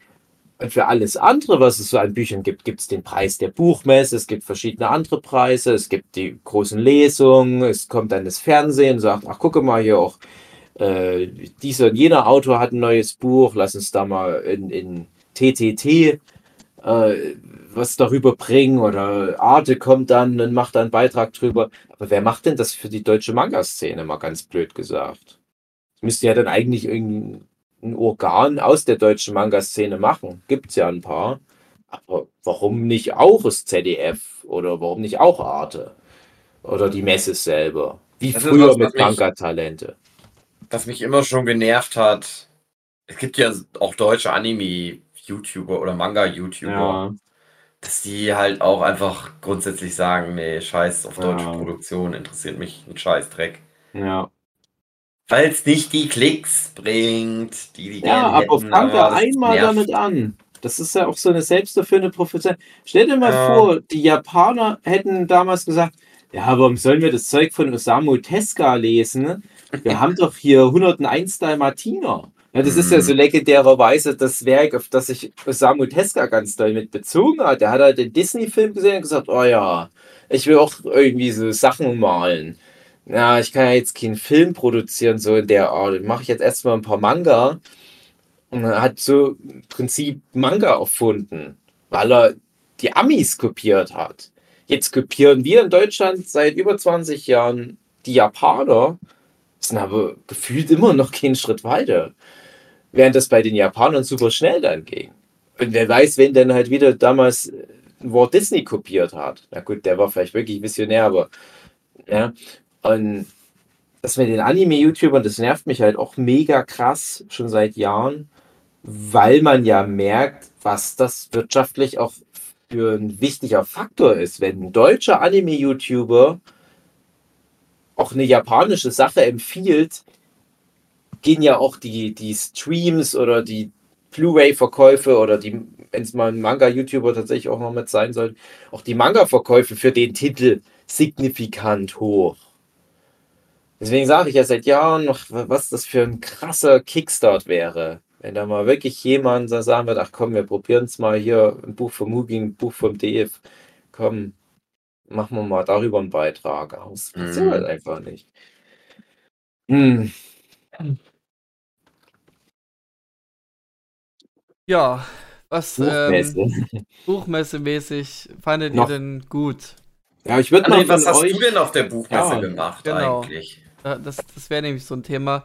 Ähm, es war doch das erste Mal jetzt, dass die, dass der Comic-Bereich, der Manga-Bereich, dass der auf zwei Hallen aufgeteilt war, oder? Das war Ja. doch vorher immer nur, Mhm. nur Halle äh, 1. Mm, Nee, das Ja. haben, haben viele behauptet, äh, war aber schon mal so. Aber das war bevor das die. MCC gab. Als das alles ja, LBM kann noch sein, hieß, da war es noch so zersplittet, aber seit MCC war, wurde das ja dann, genau, stimmt, das wurde dann rein verfrachtet in diese ganze MCC in Halle 1. Vorher war das irgendwo gesplittet, aber nicht groß genug. Also es hatte Mhm. nie eine ganze Halle gefüllt und jetzt sind es schon eineinhalb Hallen gewesen. Und das fand ich ganz gut gelöst, ähm, weil trotz der relativ gleichbleibenden Besucherzahlen gab es nicht so viele Staus am Samstag, weil die meisten Ja. dann in Halle 3 wollten und nicht in Halle 1 sich da reingequetscht haben. Ähm, weil das rei- rein von der Logistik her besser war, die, die Bühne auf Halle 3 zu legen. Da, wo Mhm. alle hinwollen. Mhm. Wollten die alle in Halle 3, aber keiner wollte zu uns. Ja, und die ganzen Händler, äh, also die Kleinhändler in Halle 1 und die Bühne in Halle 3, wo ihr auch wart, also ihr hattet da eigentlich schon profitieren können von, dass Mhm. das von der Logistik her schon echt gut gelöst war. Also Hut ab. Mhm. Es hat echt nicht so gestaut wie gedacht. Und die hatten auch ein gutes ähm, Einwegsystem auch auf der Bühne gehabt. Also durftest Vielleicht nur von einer den Seite rankommen. Fingerprint-Stand mal auf der Bühne aufbauen. Das stimmt. Also ich meine, ihr wurdet ja auch genannt als ähm, Sponsor für den Cosplay-Wettbewerb. Und hast im Hintergrund so alle Logos gesehen und erzählt so auf und der Verlag und der Verlag und der Fenian Prince und, der, und ich guck, ich sehe euer Logo nicht. Wo ist euer Logo? ja, was Wir habt ihr ja auch gespendet? Ein Schild bei uns am Stand, wo mal der Name drauf stand. Okay, was habt ihr gespendet? Also, Weil ich war nicht bei der Siegerehrung dabei. Ach, keine Ahnung. Aber da mal ein bisschen über unseren Verlag. Äh, also der Verantwortliche, der, der Roy ist ja eine Kultfigur der deutschen Mangas. Ich will jetzt ja nicht über den Roy da jetzt äh, abhaten, aber der ist da immer ein bisschen verpeilt. Ähm, Gerade das Thema, dass wir dann halt kein Schild an dem Stand haben. Und dann der Roy jedes Mal so, ach so, das hätte man wohl irgendwie extra bestellen müssen, damit die Leute wissen, was das hier ist. Ah, so, naja, blöd. Das ist ein riesen Faktor. Ja, Und, und wir haben das immer als so ein Running Gag, dass, dass Roy, wenn der irgendwelche Messestände bestellt, auch auf Dokumi ist es zum Beispiel immer ein Riesenthema oder Comics sagen Erlangen. Es gibt ein paar Messen, da kriegst du wirklich nur die Quadratmeter und halt noch eine Wand hinten dran, vielleicht. hm. Und gibt sonst nichts dazu. Und ich will jetzt keine genauen Zahlen nennen, weil dann alle nur Mitleid bekommen, aber so ein Buchmessestand ist mega teuer. Das sind mehrere tausend Ja. Euro. Und wir hatten die zweitkleinste Standgröße. Und das sind viele tausend Euro. Und ein bisschen was holen wir da noch raus, weil ich halt für die Messe immer die Illustration mache. Aber es ist immer noch mega teuer. Aber Also ich glaube, im Verhältnis ist das schon fair, glaube ich. Vom, von, der, von der Mietpreise, die die da auch selber haben. Ich denke, das ist schon fair gestaltet. Ja, mag sein, mag sein. Aber ich will nur darauf hinaus, es ist, es ist, es ist halt was, das darfst du halt nicht unterschätzen und du kommst halt in der Regel erst am letzten Tag ins Plus.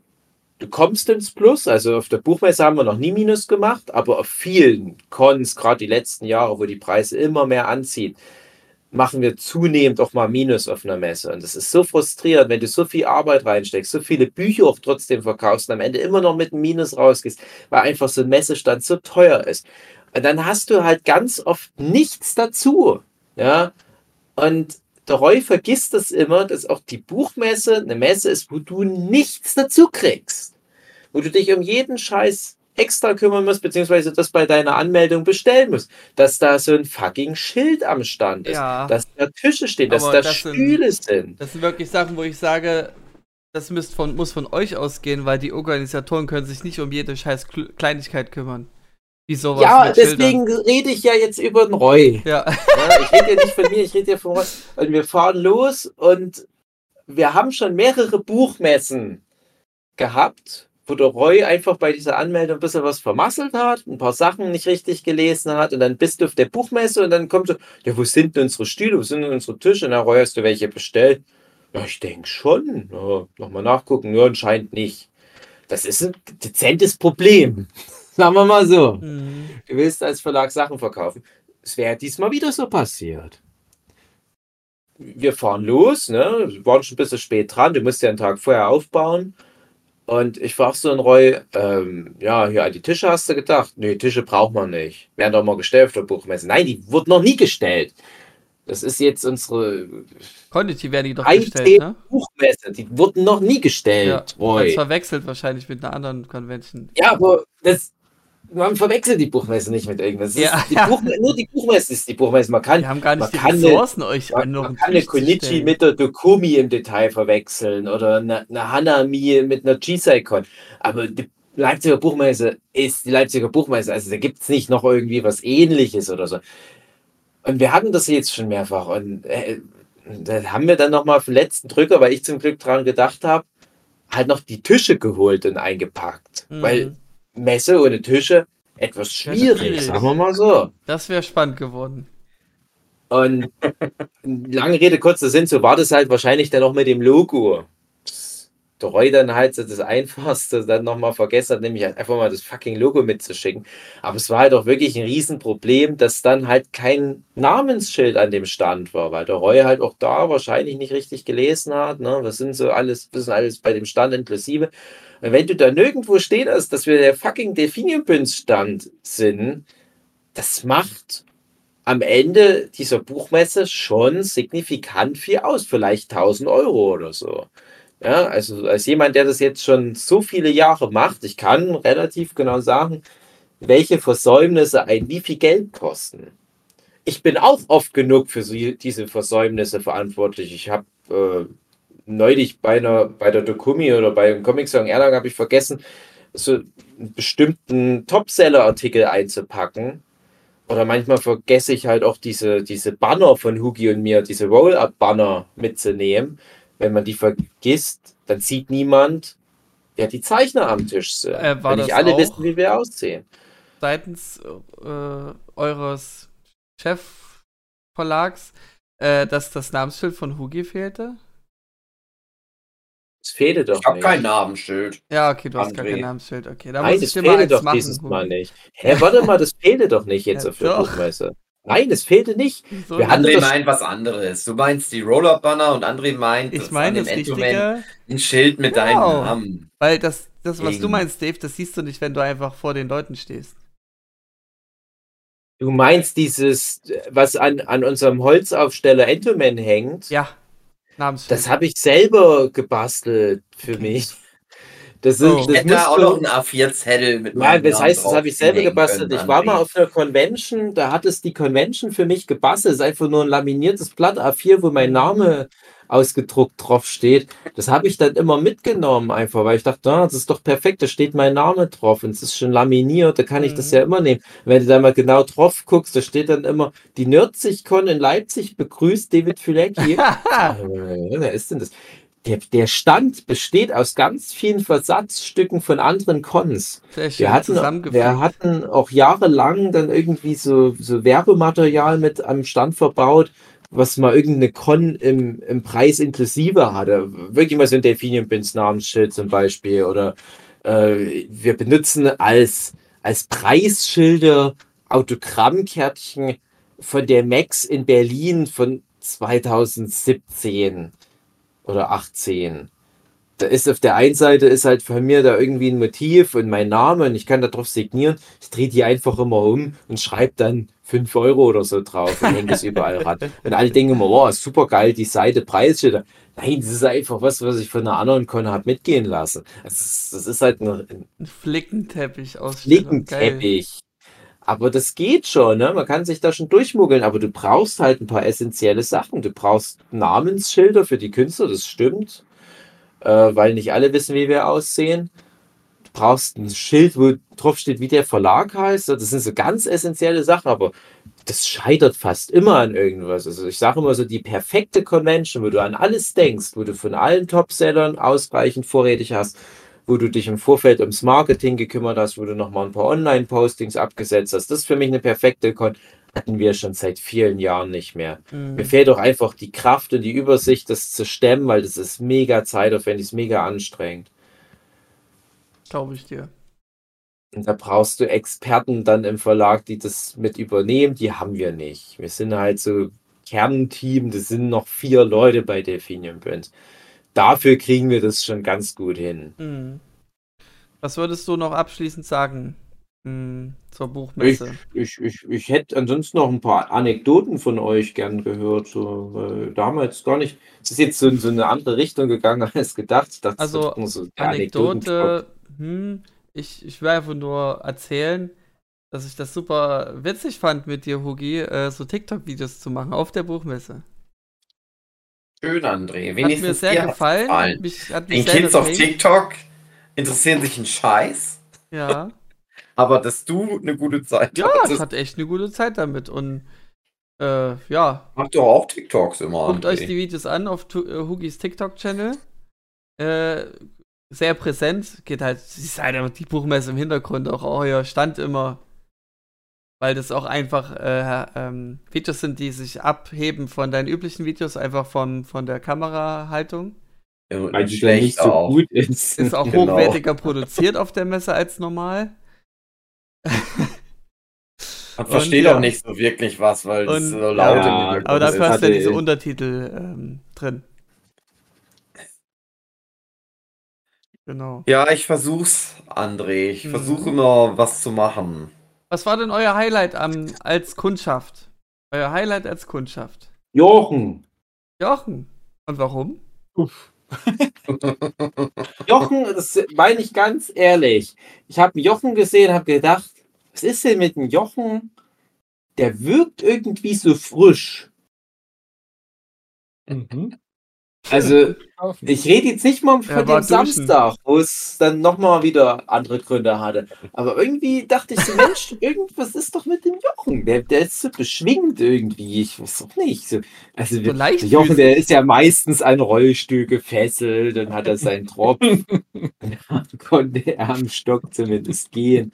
Nee, we- meine ich ganz ehrlich. Ähm, nee, aber mich würde auch interessieren, was dann so ein Jochen als einziger komplett ziviler dann so alles dort mitgenommen hat. Ich bin kein komplett ziviler. Nö. Okay, gut.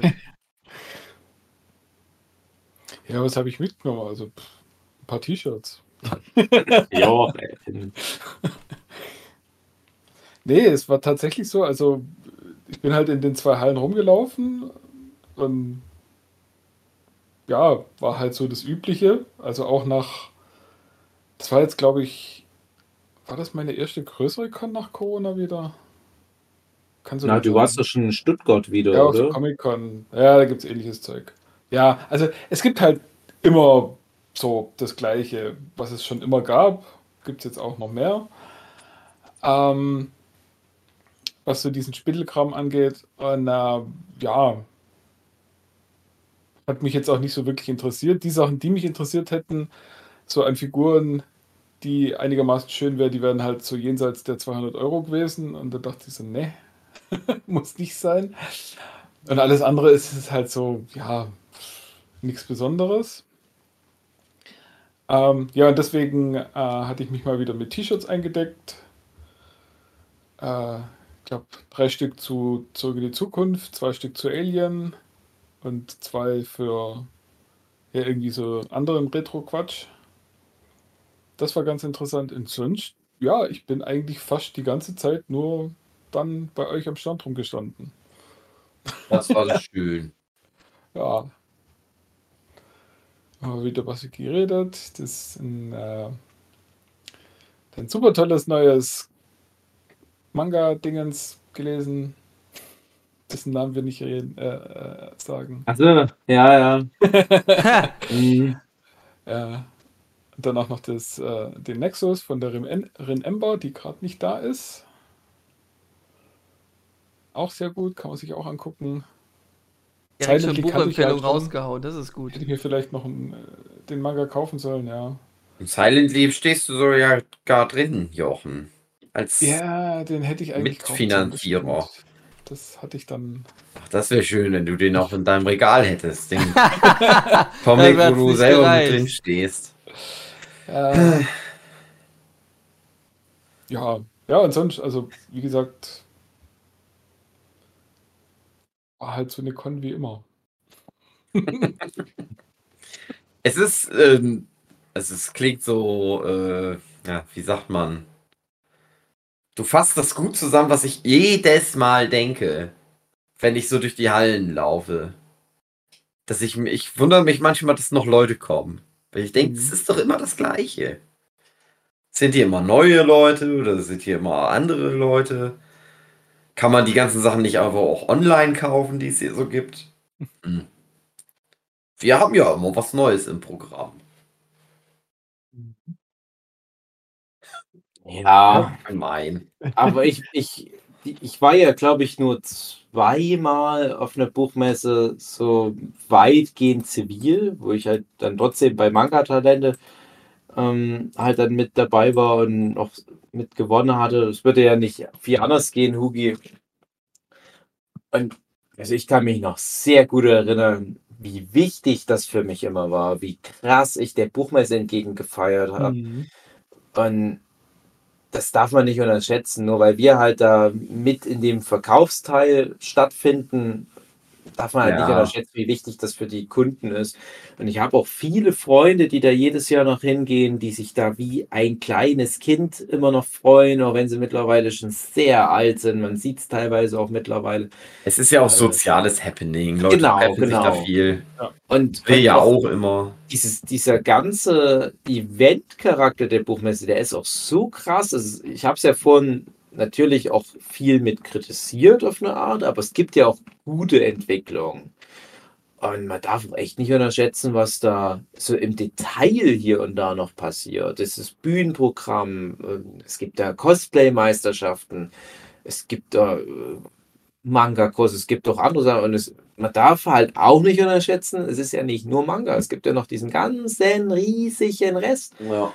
Und ich war ja in den beiden anderen Hallen, da rennen genauso die ganzen Manga-Kids rum, weil die teilweise halt auch Thriller lesen oder was weiß ich was. Ne? Es, Mhm. Das macht dann auch Sinn, da hinzugehen, deswegen. Und also eine Buchmesse ist schon enorm krass umfangreich und hat so viele Facetten. Ich habe die mir früher auch alle rausgenommen, bloß wenn du halt als Händler dann immer so relativ ähnliche Ecken der Messe siehst und nicht viel weiter kommst als bis zur Männertoilette, dann unterschätzt man das, glaube ich, auch zu doll. Oder die, Ja. die ganze Fotografenszene, ne, die dann den ganzen Tag damit zubringt, Mhm. schmal bekleidete Jünglinge abzulichten. Ja. Also ich kann noch für meinen Teil sagen, also für mich war halt schon jetzt mal wieder so äh, Programm angesagt auf der Bühne, ne, mit, mit der Docaro, wie gesagt, das beworben. Da gab es auch äh, positives Feedback, das hat mich gefreut. Es war eigentlich halt auch so, ja, bisschen e- Engpass, den wir da umgehen mussten. Die erste Veranstaltung, die ich mit der Docaro hatte, die sollte auf der Bühne vom Schwarzen Sofa stattfinden. Das war für mich ein großer Moment, weil ich noch nie offiziell im Vorfeld der Messe für Programm auf dem Schwarzen Sofa eingeplant war von irgendeinem Verlag. Und da dachte ich, das kann immer die Jahre, das kann nicht sein. Was ist denn da los? Ich bin seit 2002 jedes Jahr in irgendeiner halbwegs offiziellen Form dort. Seit 2005 als in Anführungsstrichen professioneller Mengeke. Und nie ist mal einer meiner vielen Verlage drauf gekommen, mich da irgendwie auf das schwarze Sofa mal einzumieten. Ich glaube, das läuft dann einfach, dass man dann halt der Messe sagt, ja, da hätte man noch einen Programmpunkt, hätte da noch irgendwo einen Platz dafür. Ja, hier Freitag 14 Uhr, kommt her, habt ihr eine halbe Stunde.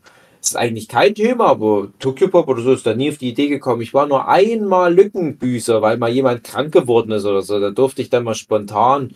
Das war so ganz awkward. Äh, naja. Und jetzt war halt das erste Mal so richtig, dass es auch vorher im Programmheft drin stand.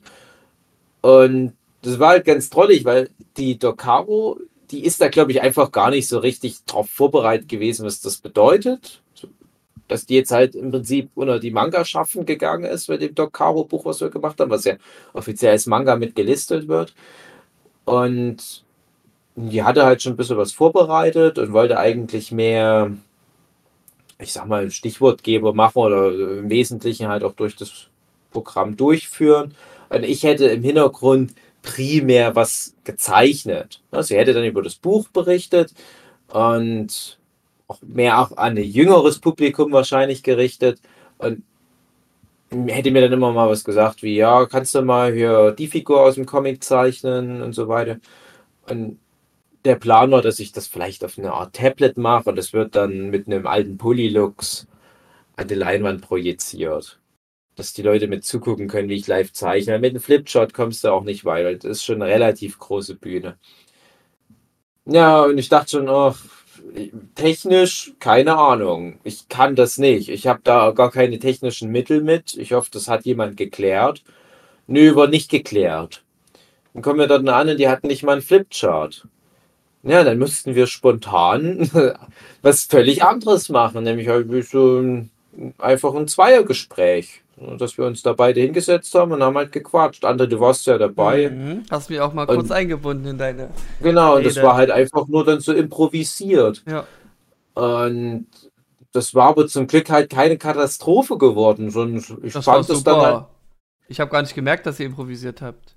Ja, also wir hatten was völlig anderes vor und äh, da gab es dann halt viel positive Rückmeldungen. Das war dann für mich halt schön, so nach all den Jahren jetzt endlich mal das schwarze Sofa und dann wurde das halt auch positiv angenommen. Wie habt ihr das auch, dann am Tag drauf in dem Gespräch gemacht? Also habt ihr da dann euer Flipchart gehabt? Da hatten wir dann unser Flipchart. Okay. Da war es dann eine kleinere Bühne, da kannst du dann noch gut mit dem Flipchart die Leute mit einbeziehen. Da war dann ein sehr junges Publikum, da waren dann wirklich so Eltern mit, mit teilweise auch sehr jungen Kindern. Also André, das, was du da erlebt hast, wo ich dann noch doch mal den ein oder anderen etwas ja. untergürtellinigen ja. Gag mit einbinden konnte, weil es halt dieses Manga-Publikum war. Ja. Wo ich auch weiß, die sind dann auch mal mindestens 14, 15, mhm. aber du hast wahrscheinlich. Ja was erwähnt von Kopf abtrennen und ganz viel Blutspritzer.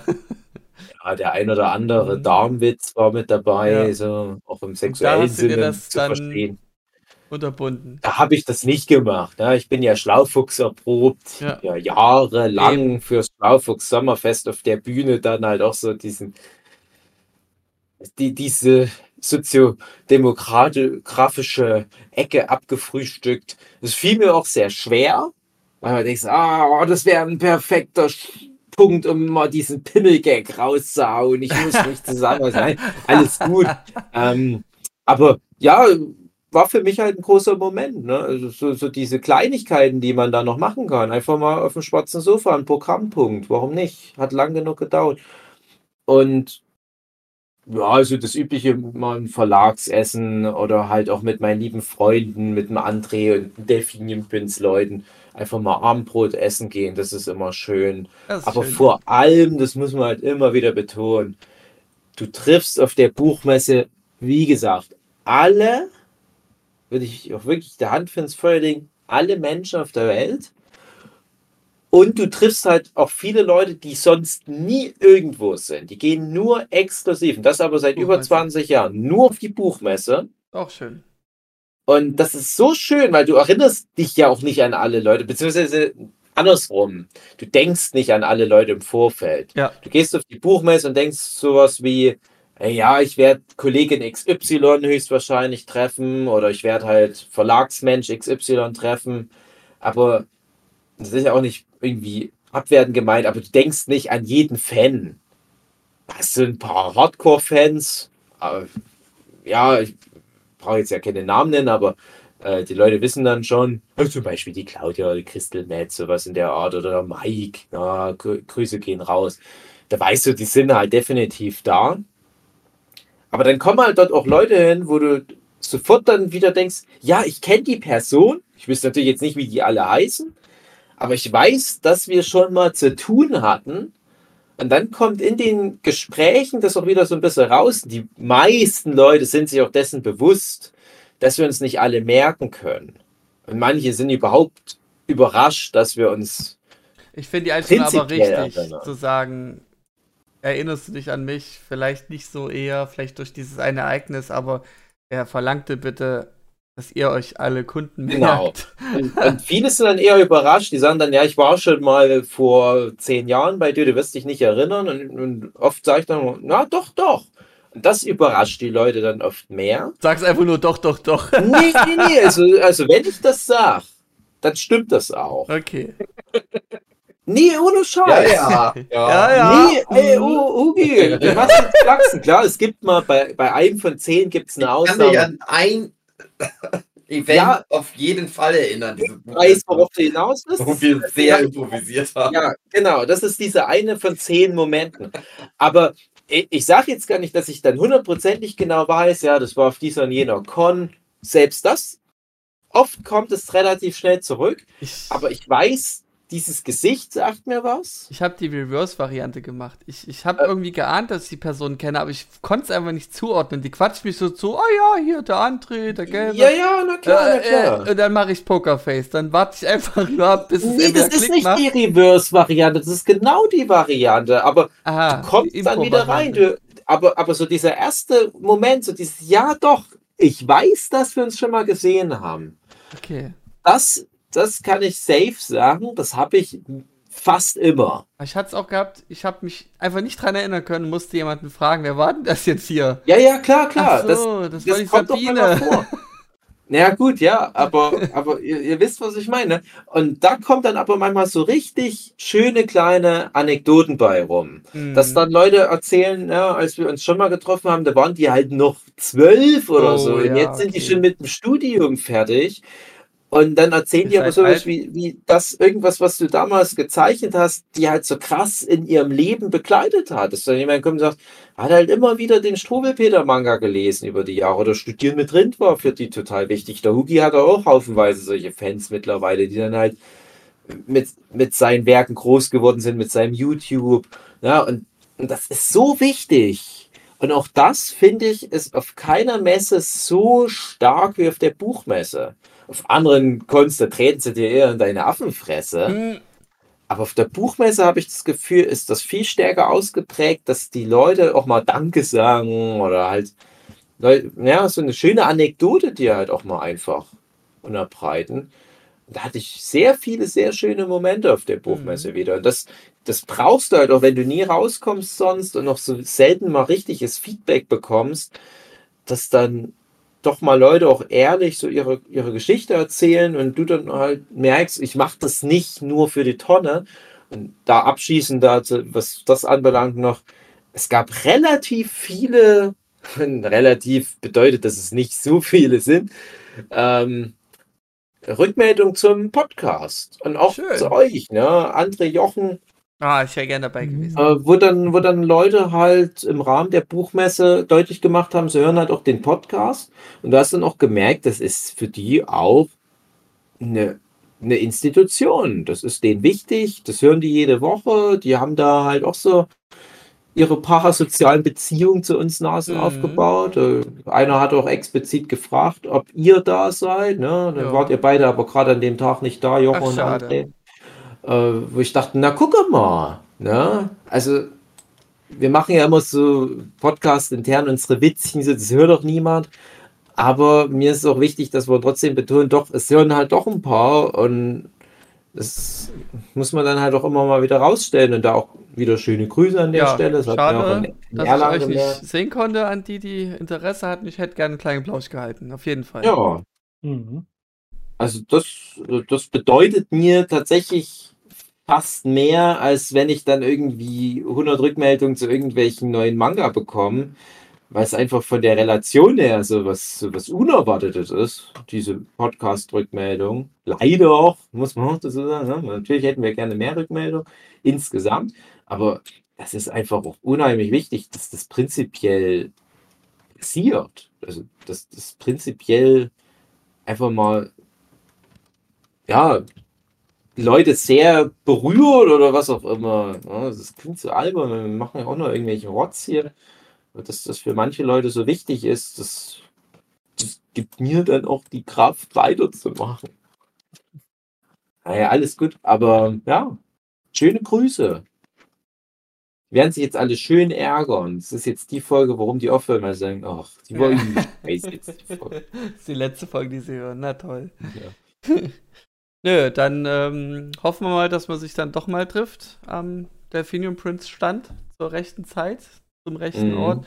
Zur Not Ja, halt okay. eben nicht auf der Buchmesse. Kann Also, auch. also dazu nochmal ganz kurz, also, also mindestens einer oder zwei haben auch gesagt, die wussten, dass wir da sind, haben uns aber halt nicht gefunden, weil Ja. das scheiß Schild nicht am Stand Ja, war. und Die ich einfach nicht wirklich- wussten, wie wir aussehen. ich wusste immer ungefähr, wo ihr seid, aber ich habe euch immer so schlecht gefunden. Äh, die Ja, und du Orientierung war dann so ein Ring. ja aber genau, immerhin. ich kenne euch. Stell dir mal vor, das sind so Podcast-Hörer, die kennen nur unsere Stimmen und dann Ja. denken die, hm, ich suche irgendwie nach so Typen mit so scheiß Stimmen. Wer könnte das denn sein? Sehr gut. naja. Ja, dann Und Äh, Hugi, äh, von dir noch dein Highlight. Möchte ich jetzt noch. Natürlich alle Leute, die da waren, bei uns am Stand, die unseren Podcast hören äh, und die meine Sachen gekauft haben. Ja. schön. Das war mein Highlight. Schön. Also alles das, was du vorhin schon gesagt hast. Ja, ja, genau, Copy-Paste. Na klar. ja, dann haben wir das doch. Dann mach mal, mach mal Schluss hier, Hugi. Machst du mit mir jetzt Schluss? Ja, Oder ist der Podcast noch vorbei? auch.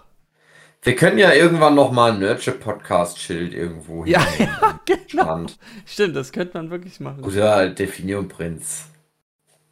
Ja, Hugo hat ja mehrfach wieder. gesagt, auf dem schwarzen Sofa einmieten und eine Folge Nurture Podcast aufnehmen, aber Mhm. da kommt niemand, Nee. leider. Die werden sich nur wundern, was da los ist. André, Ja, wir müssen, Hm? ich glaube auch, also ich weiß halt nicht genau, wie das dann wäre auf dem schwarzen Sofa, ob man dann nicht halt so die Leute einfach so anschreit, dass die halt stehen bleiben und dann gezwungen sind, Podcasts Mhm. von uns anzuhören. Ist eher unüblich, die Methode. Ich war ja schon mal äh, auf dem ja. äh, schwarzen Sofa, musste da was moderieren. Ganz schlimm war das für mich. Warum denn? Weil ich so viel getrunken hatte am Vorabend und weil ich sehr nervös bin, wenn ich auf eine Bühne muss. Ja. Und ich hatte da leider, also was heißt leider, auch den Jo Cup sitzen, der mich hart fertig gemacht hat, einfach.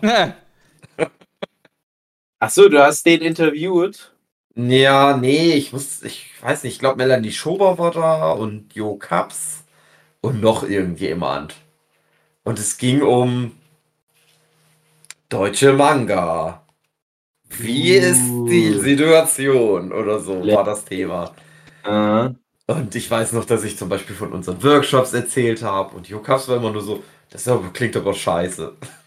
Das klingt dumm. Wieso macht ihr sowas? Oh nein. Irgendwie nicht so schön. Das ist immer ganz lustig, wenn Jo Cup so ist, wenn man sich so privat mit dem unterhält. Mhm. Aber auf der Bühne war das leider ganz unangenehm. Ja, das ist. Naja. Äh, das ist unser lieber Freund Jo. Der, äh, der ist eine Challenge für sich. Ja. Wir können ja mal nächstes Jahr auf dem Schwarzen Sofa Nütsche Podcast machen und laden Jo Cups dazu ein. Als Gast. Weil sonst kriegen wir den auch nicht. Aber ob wir uns den auch leisten können. Der Ja, Lionel Messi äh, ist deutsche Manga. Ein paar Flaschen Bier, ein paar Flaschen Sekt hinstellen. Ja. Dann müssen wir den nicht mal einladen. Der einfach da. Ja, übrigens, äh, jedes Jahr immer wieder ähm, der Ultraverse Sektempfang. Das ist auch mittlerweile so Ja, ein das, genau, das wollte ich sagen. Das war mein Highlight. Ja. Es ist nur schade gewesen, ähm, dieses Jahr war der Sektempfang nicht die ganze Messe über durchgehend, sondern nur wirklich den einen Abend wie geplant und nicht wie Äh. in dem letzten Jahr vor Corona, wo es hießen hat, ja, hier an dem ersten Abend, da machen wir mal so ein kleines Get-Together und machen ein paar private Sektflaschen so hinterm Stand auf und da könnt ihr mal kommen. Und es eskalierte dann quickly und lange. Ähm, ja, und das war ja dann auch das berühmte Jahr, wo wir dann schon so in Richtung Alkoholismus abdrifteten. Aber das weil war so ein, wir da auf den Geschmack gekommen Ja, waren. und das war so ein Ding, wo ich sagte, Hugi, ich fahr mal jetzt für dich. Mhm. Einmal hat mir gereicht. Wieso Ja, denn. André? Du bist doch gut gefahren mit meinem Auto. Ja, aber ich war ja auch nicht alkoholisiert. Ja, alkoholisiert hätte ich dich auch nicht fahren lassen. aber du Dann wolltest. wäre ich selber gefahren. Genau. Der hätte uns Sophia gefahren. Ja, Weiß ich nicht die kann nicht Auto fahren, aber egal. kannst du gut. Kannst du gut mal keinen- schnell Autofahren lernen. Führerscheine habe ich mich lange mit ihr drüber unterhalten. Das war ein sehr intimes, emotionales Gespräch. Und auch das ist immer schön zur Buchmesse, dass viele Leute da dann halt auch kommen und dann mal so, so das war die letzten Jahre los, das ist der Stand bei mir und das ist auch immer schön. Ich habe auch zum Beispiel viele Kolleginnen getroffen, die ich jetzt schon lange nicht mehr getroffen habe, auch so Profi-Mangaka von vor ein paar Jahren noch, äh, von denen auch manche aufgehört haben, aber mit auch teilweise guten Begründungen. Oder halt andere äh, ja, Sachen da zugetragen haben, wo ich dachte, ach so ist das. Und das ist halt wirklich wie so ein, so ein Klassentreffen in cool, ja, wo du dann halt auch Leute triffst, die du halt magst. Ja, ja, ja. Gut, Hugi. Liebe Zuhörende, wart ihr auf der Leipziger Buchmesse? Würde mich mal interessieren. Habt ihr da mit uns gesprochen? Äh, äh, wart ihr nicht auf der Buchmesse? Habt ihr ein Bild davon bekommen, wie es dort so war? Und was macht euch? Was ist, was ist für euch Manga? All diese Fragen klären wir vermutlich auch nicht in der nächsten Woche, aber trotzdem wünsche ich euch bis dahin eine gute Zeit, wenn es wieder heißt Nurture Podcast, Nurture Podcast. Was geht? Und ich will, ich will wissen, was ist eure, eure, fasst mir mal We Do Healer zusammen. Was für ein Ding? We Do Healer. So ein Anime. Der ich, Anime ne? der Buchmesse. Ja. Wie ich mir habe sagen lassen, nicht gesehen. vergewaltiger Incel-Scheiß, aber das Ah. ist so das, was die Kids Das jetzt wird mögen. ohne Antwort äh, immer im Raum stehen. Tschüss! Tschüss! Tschüss.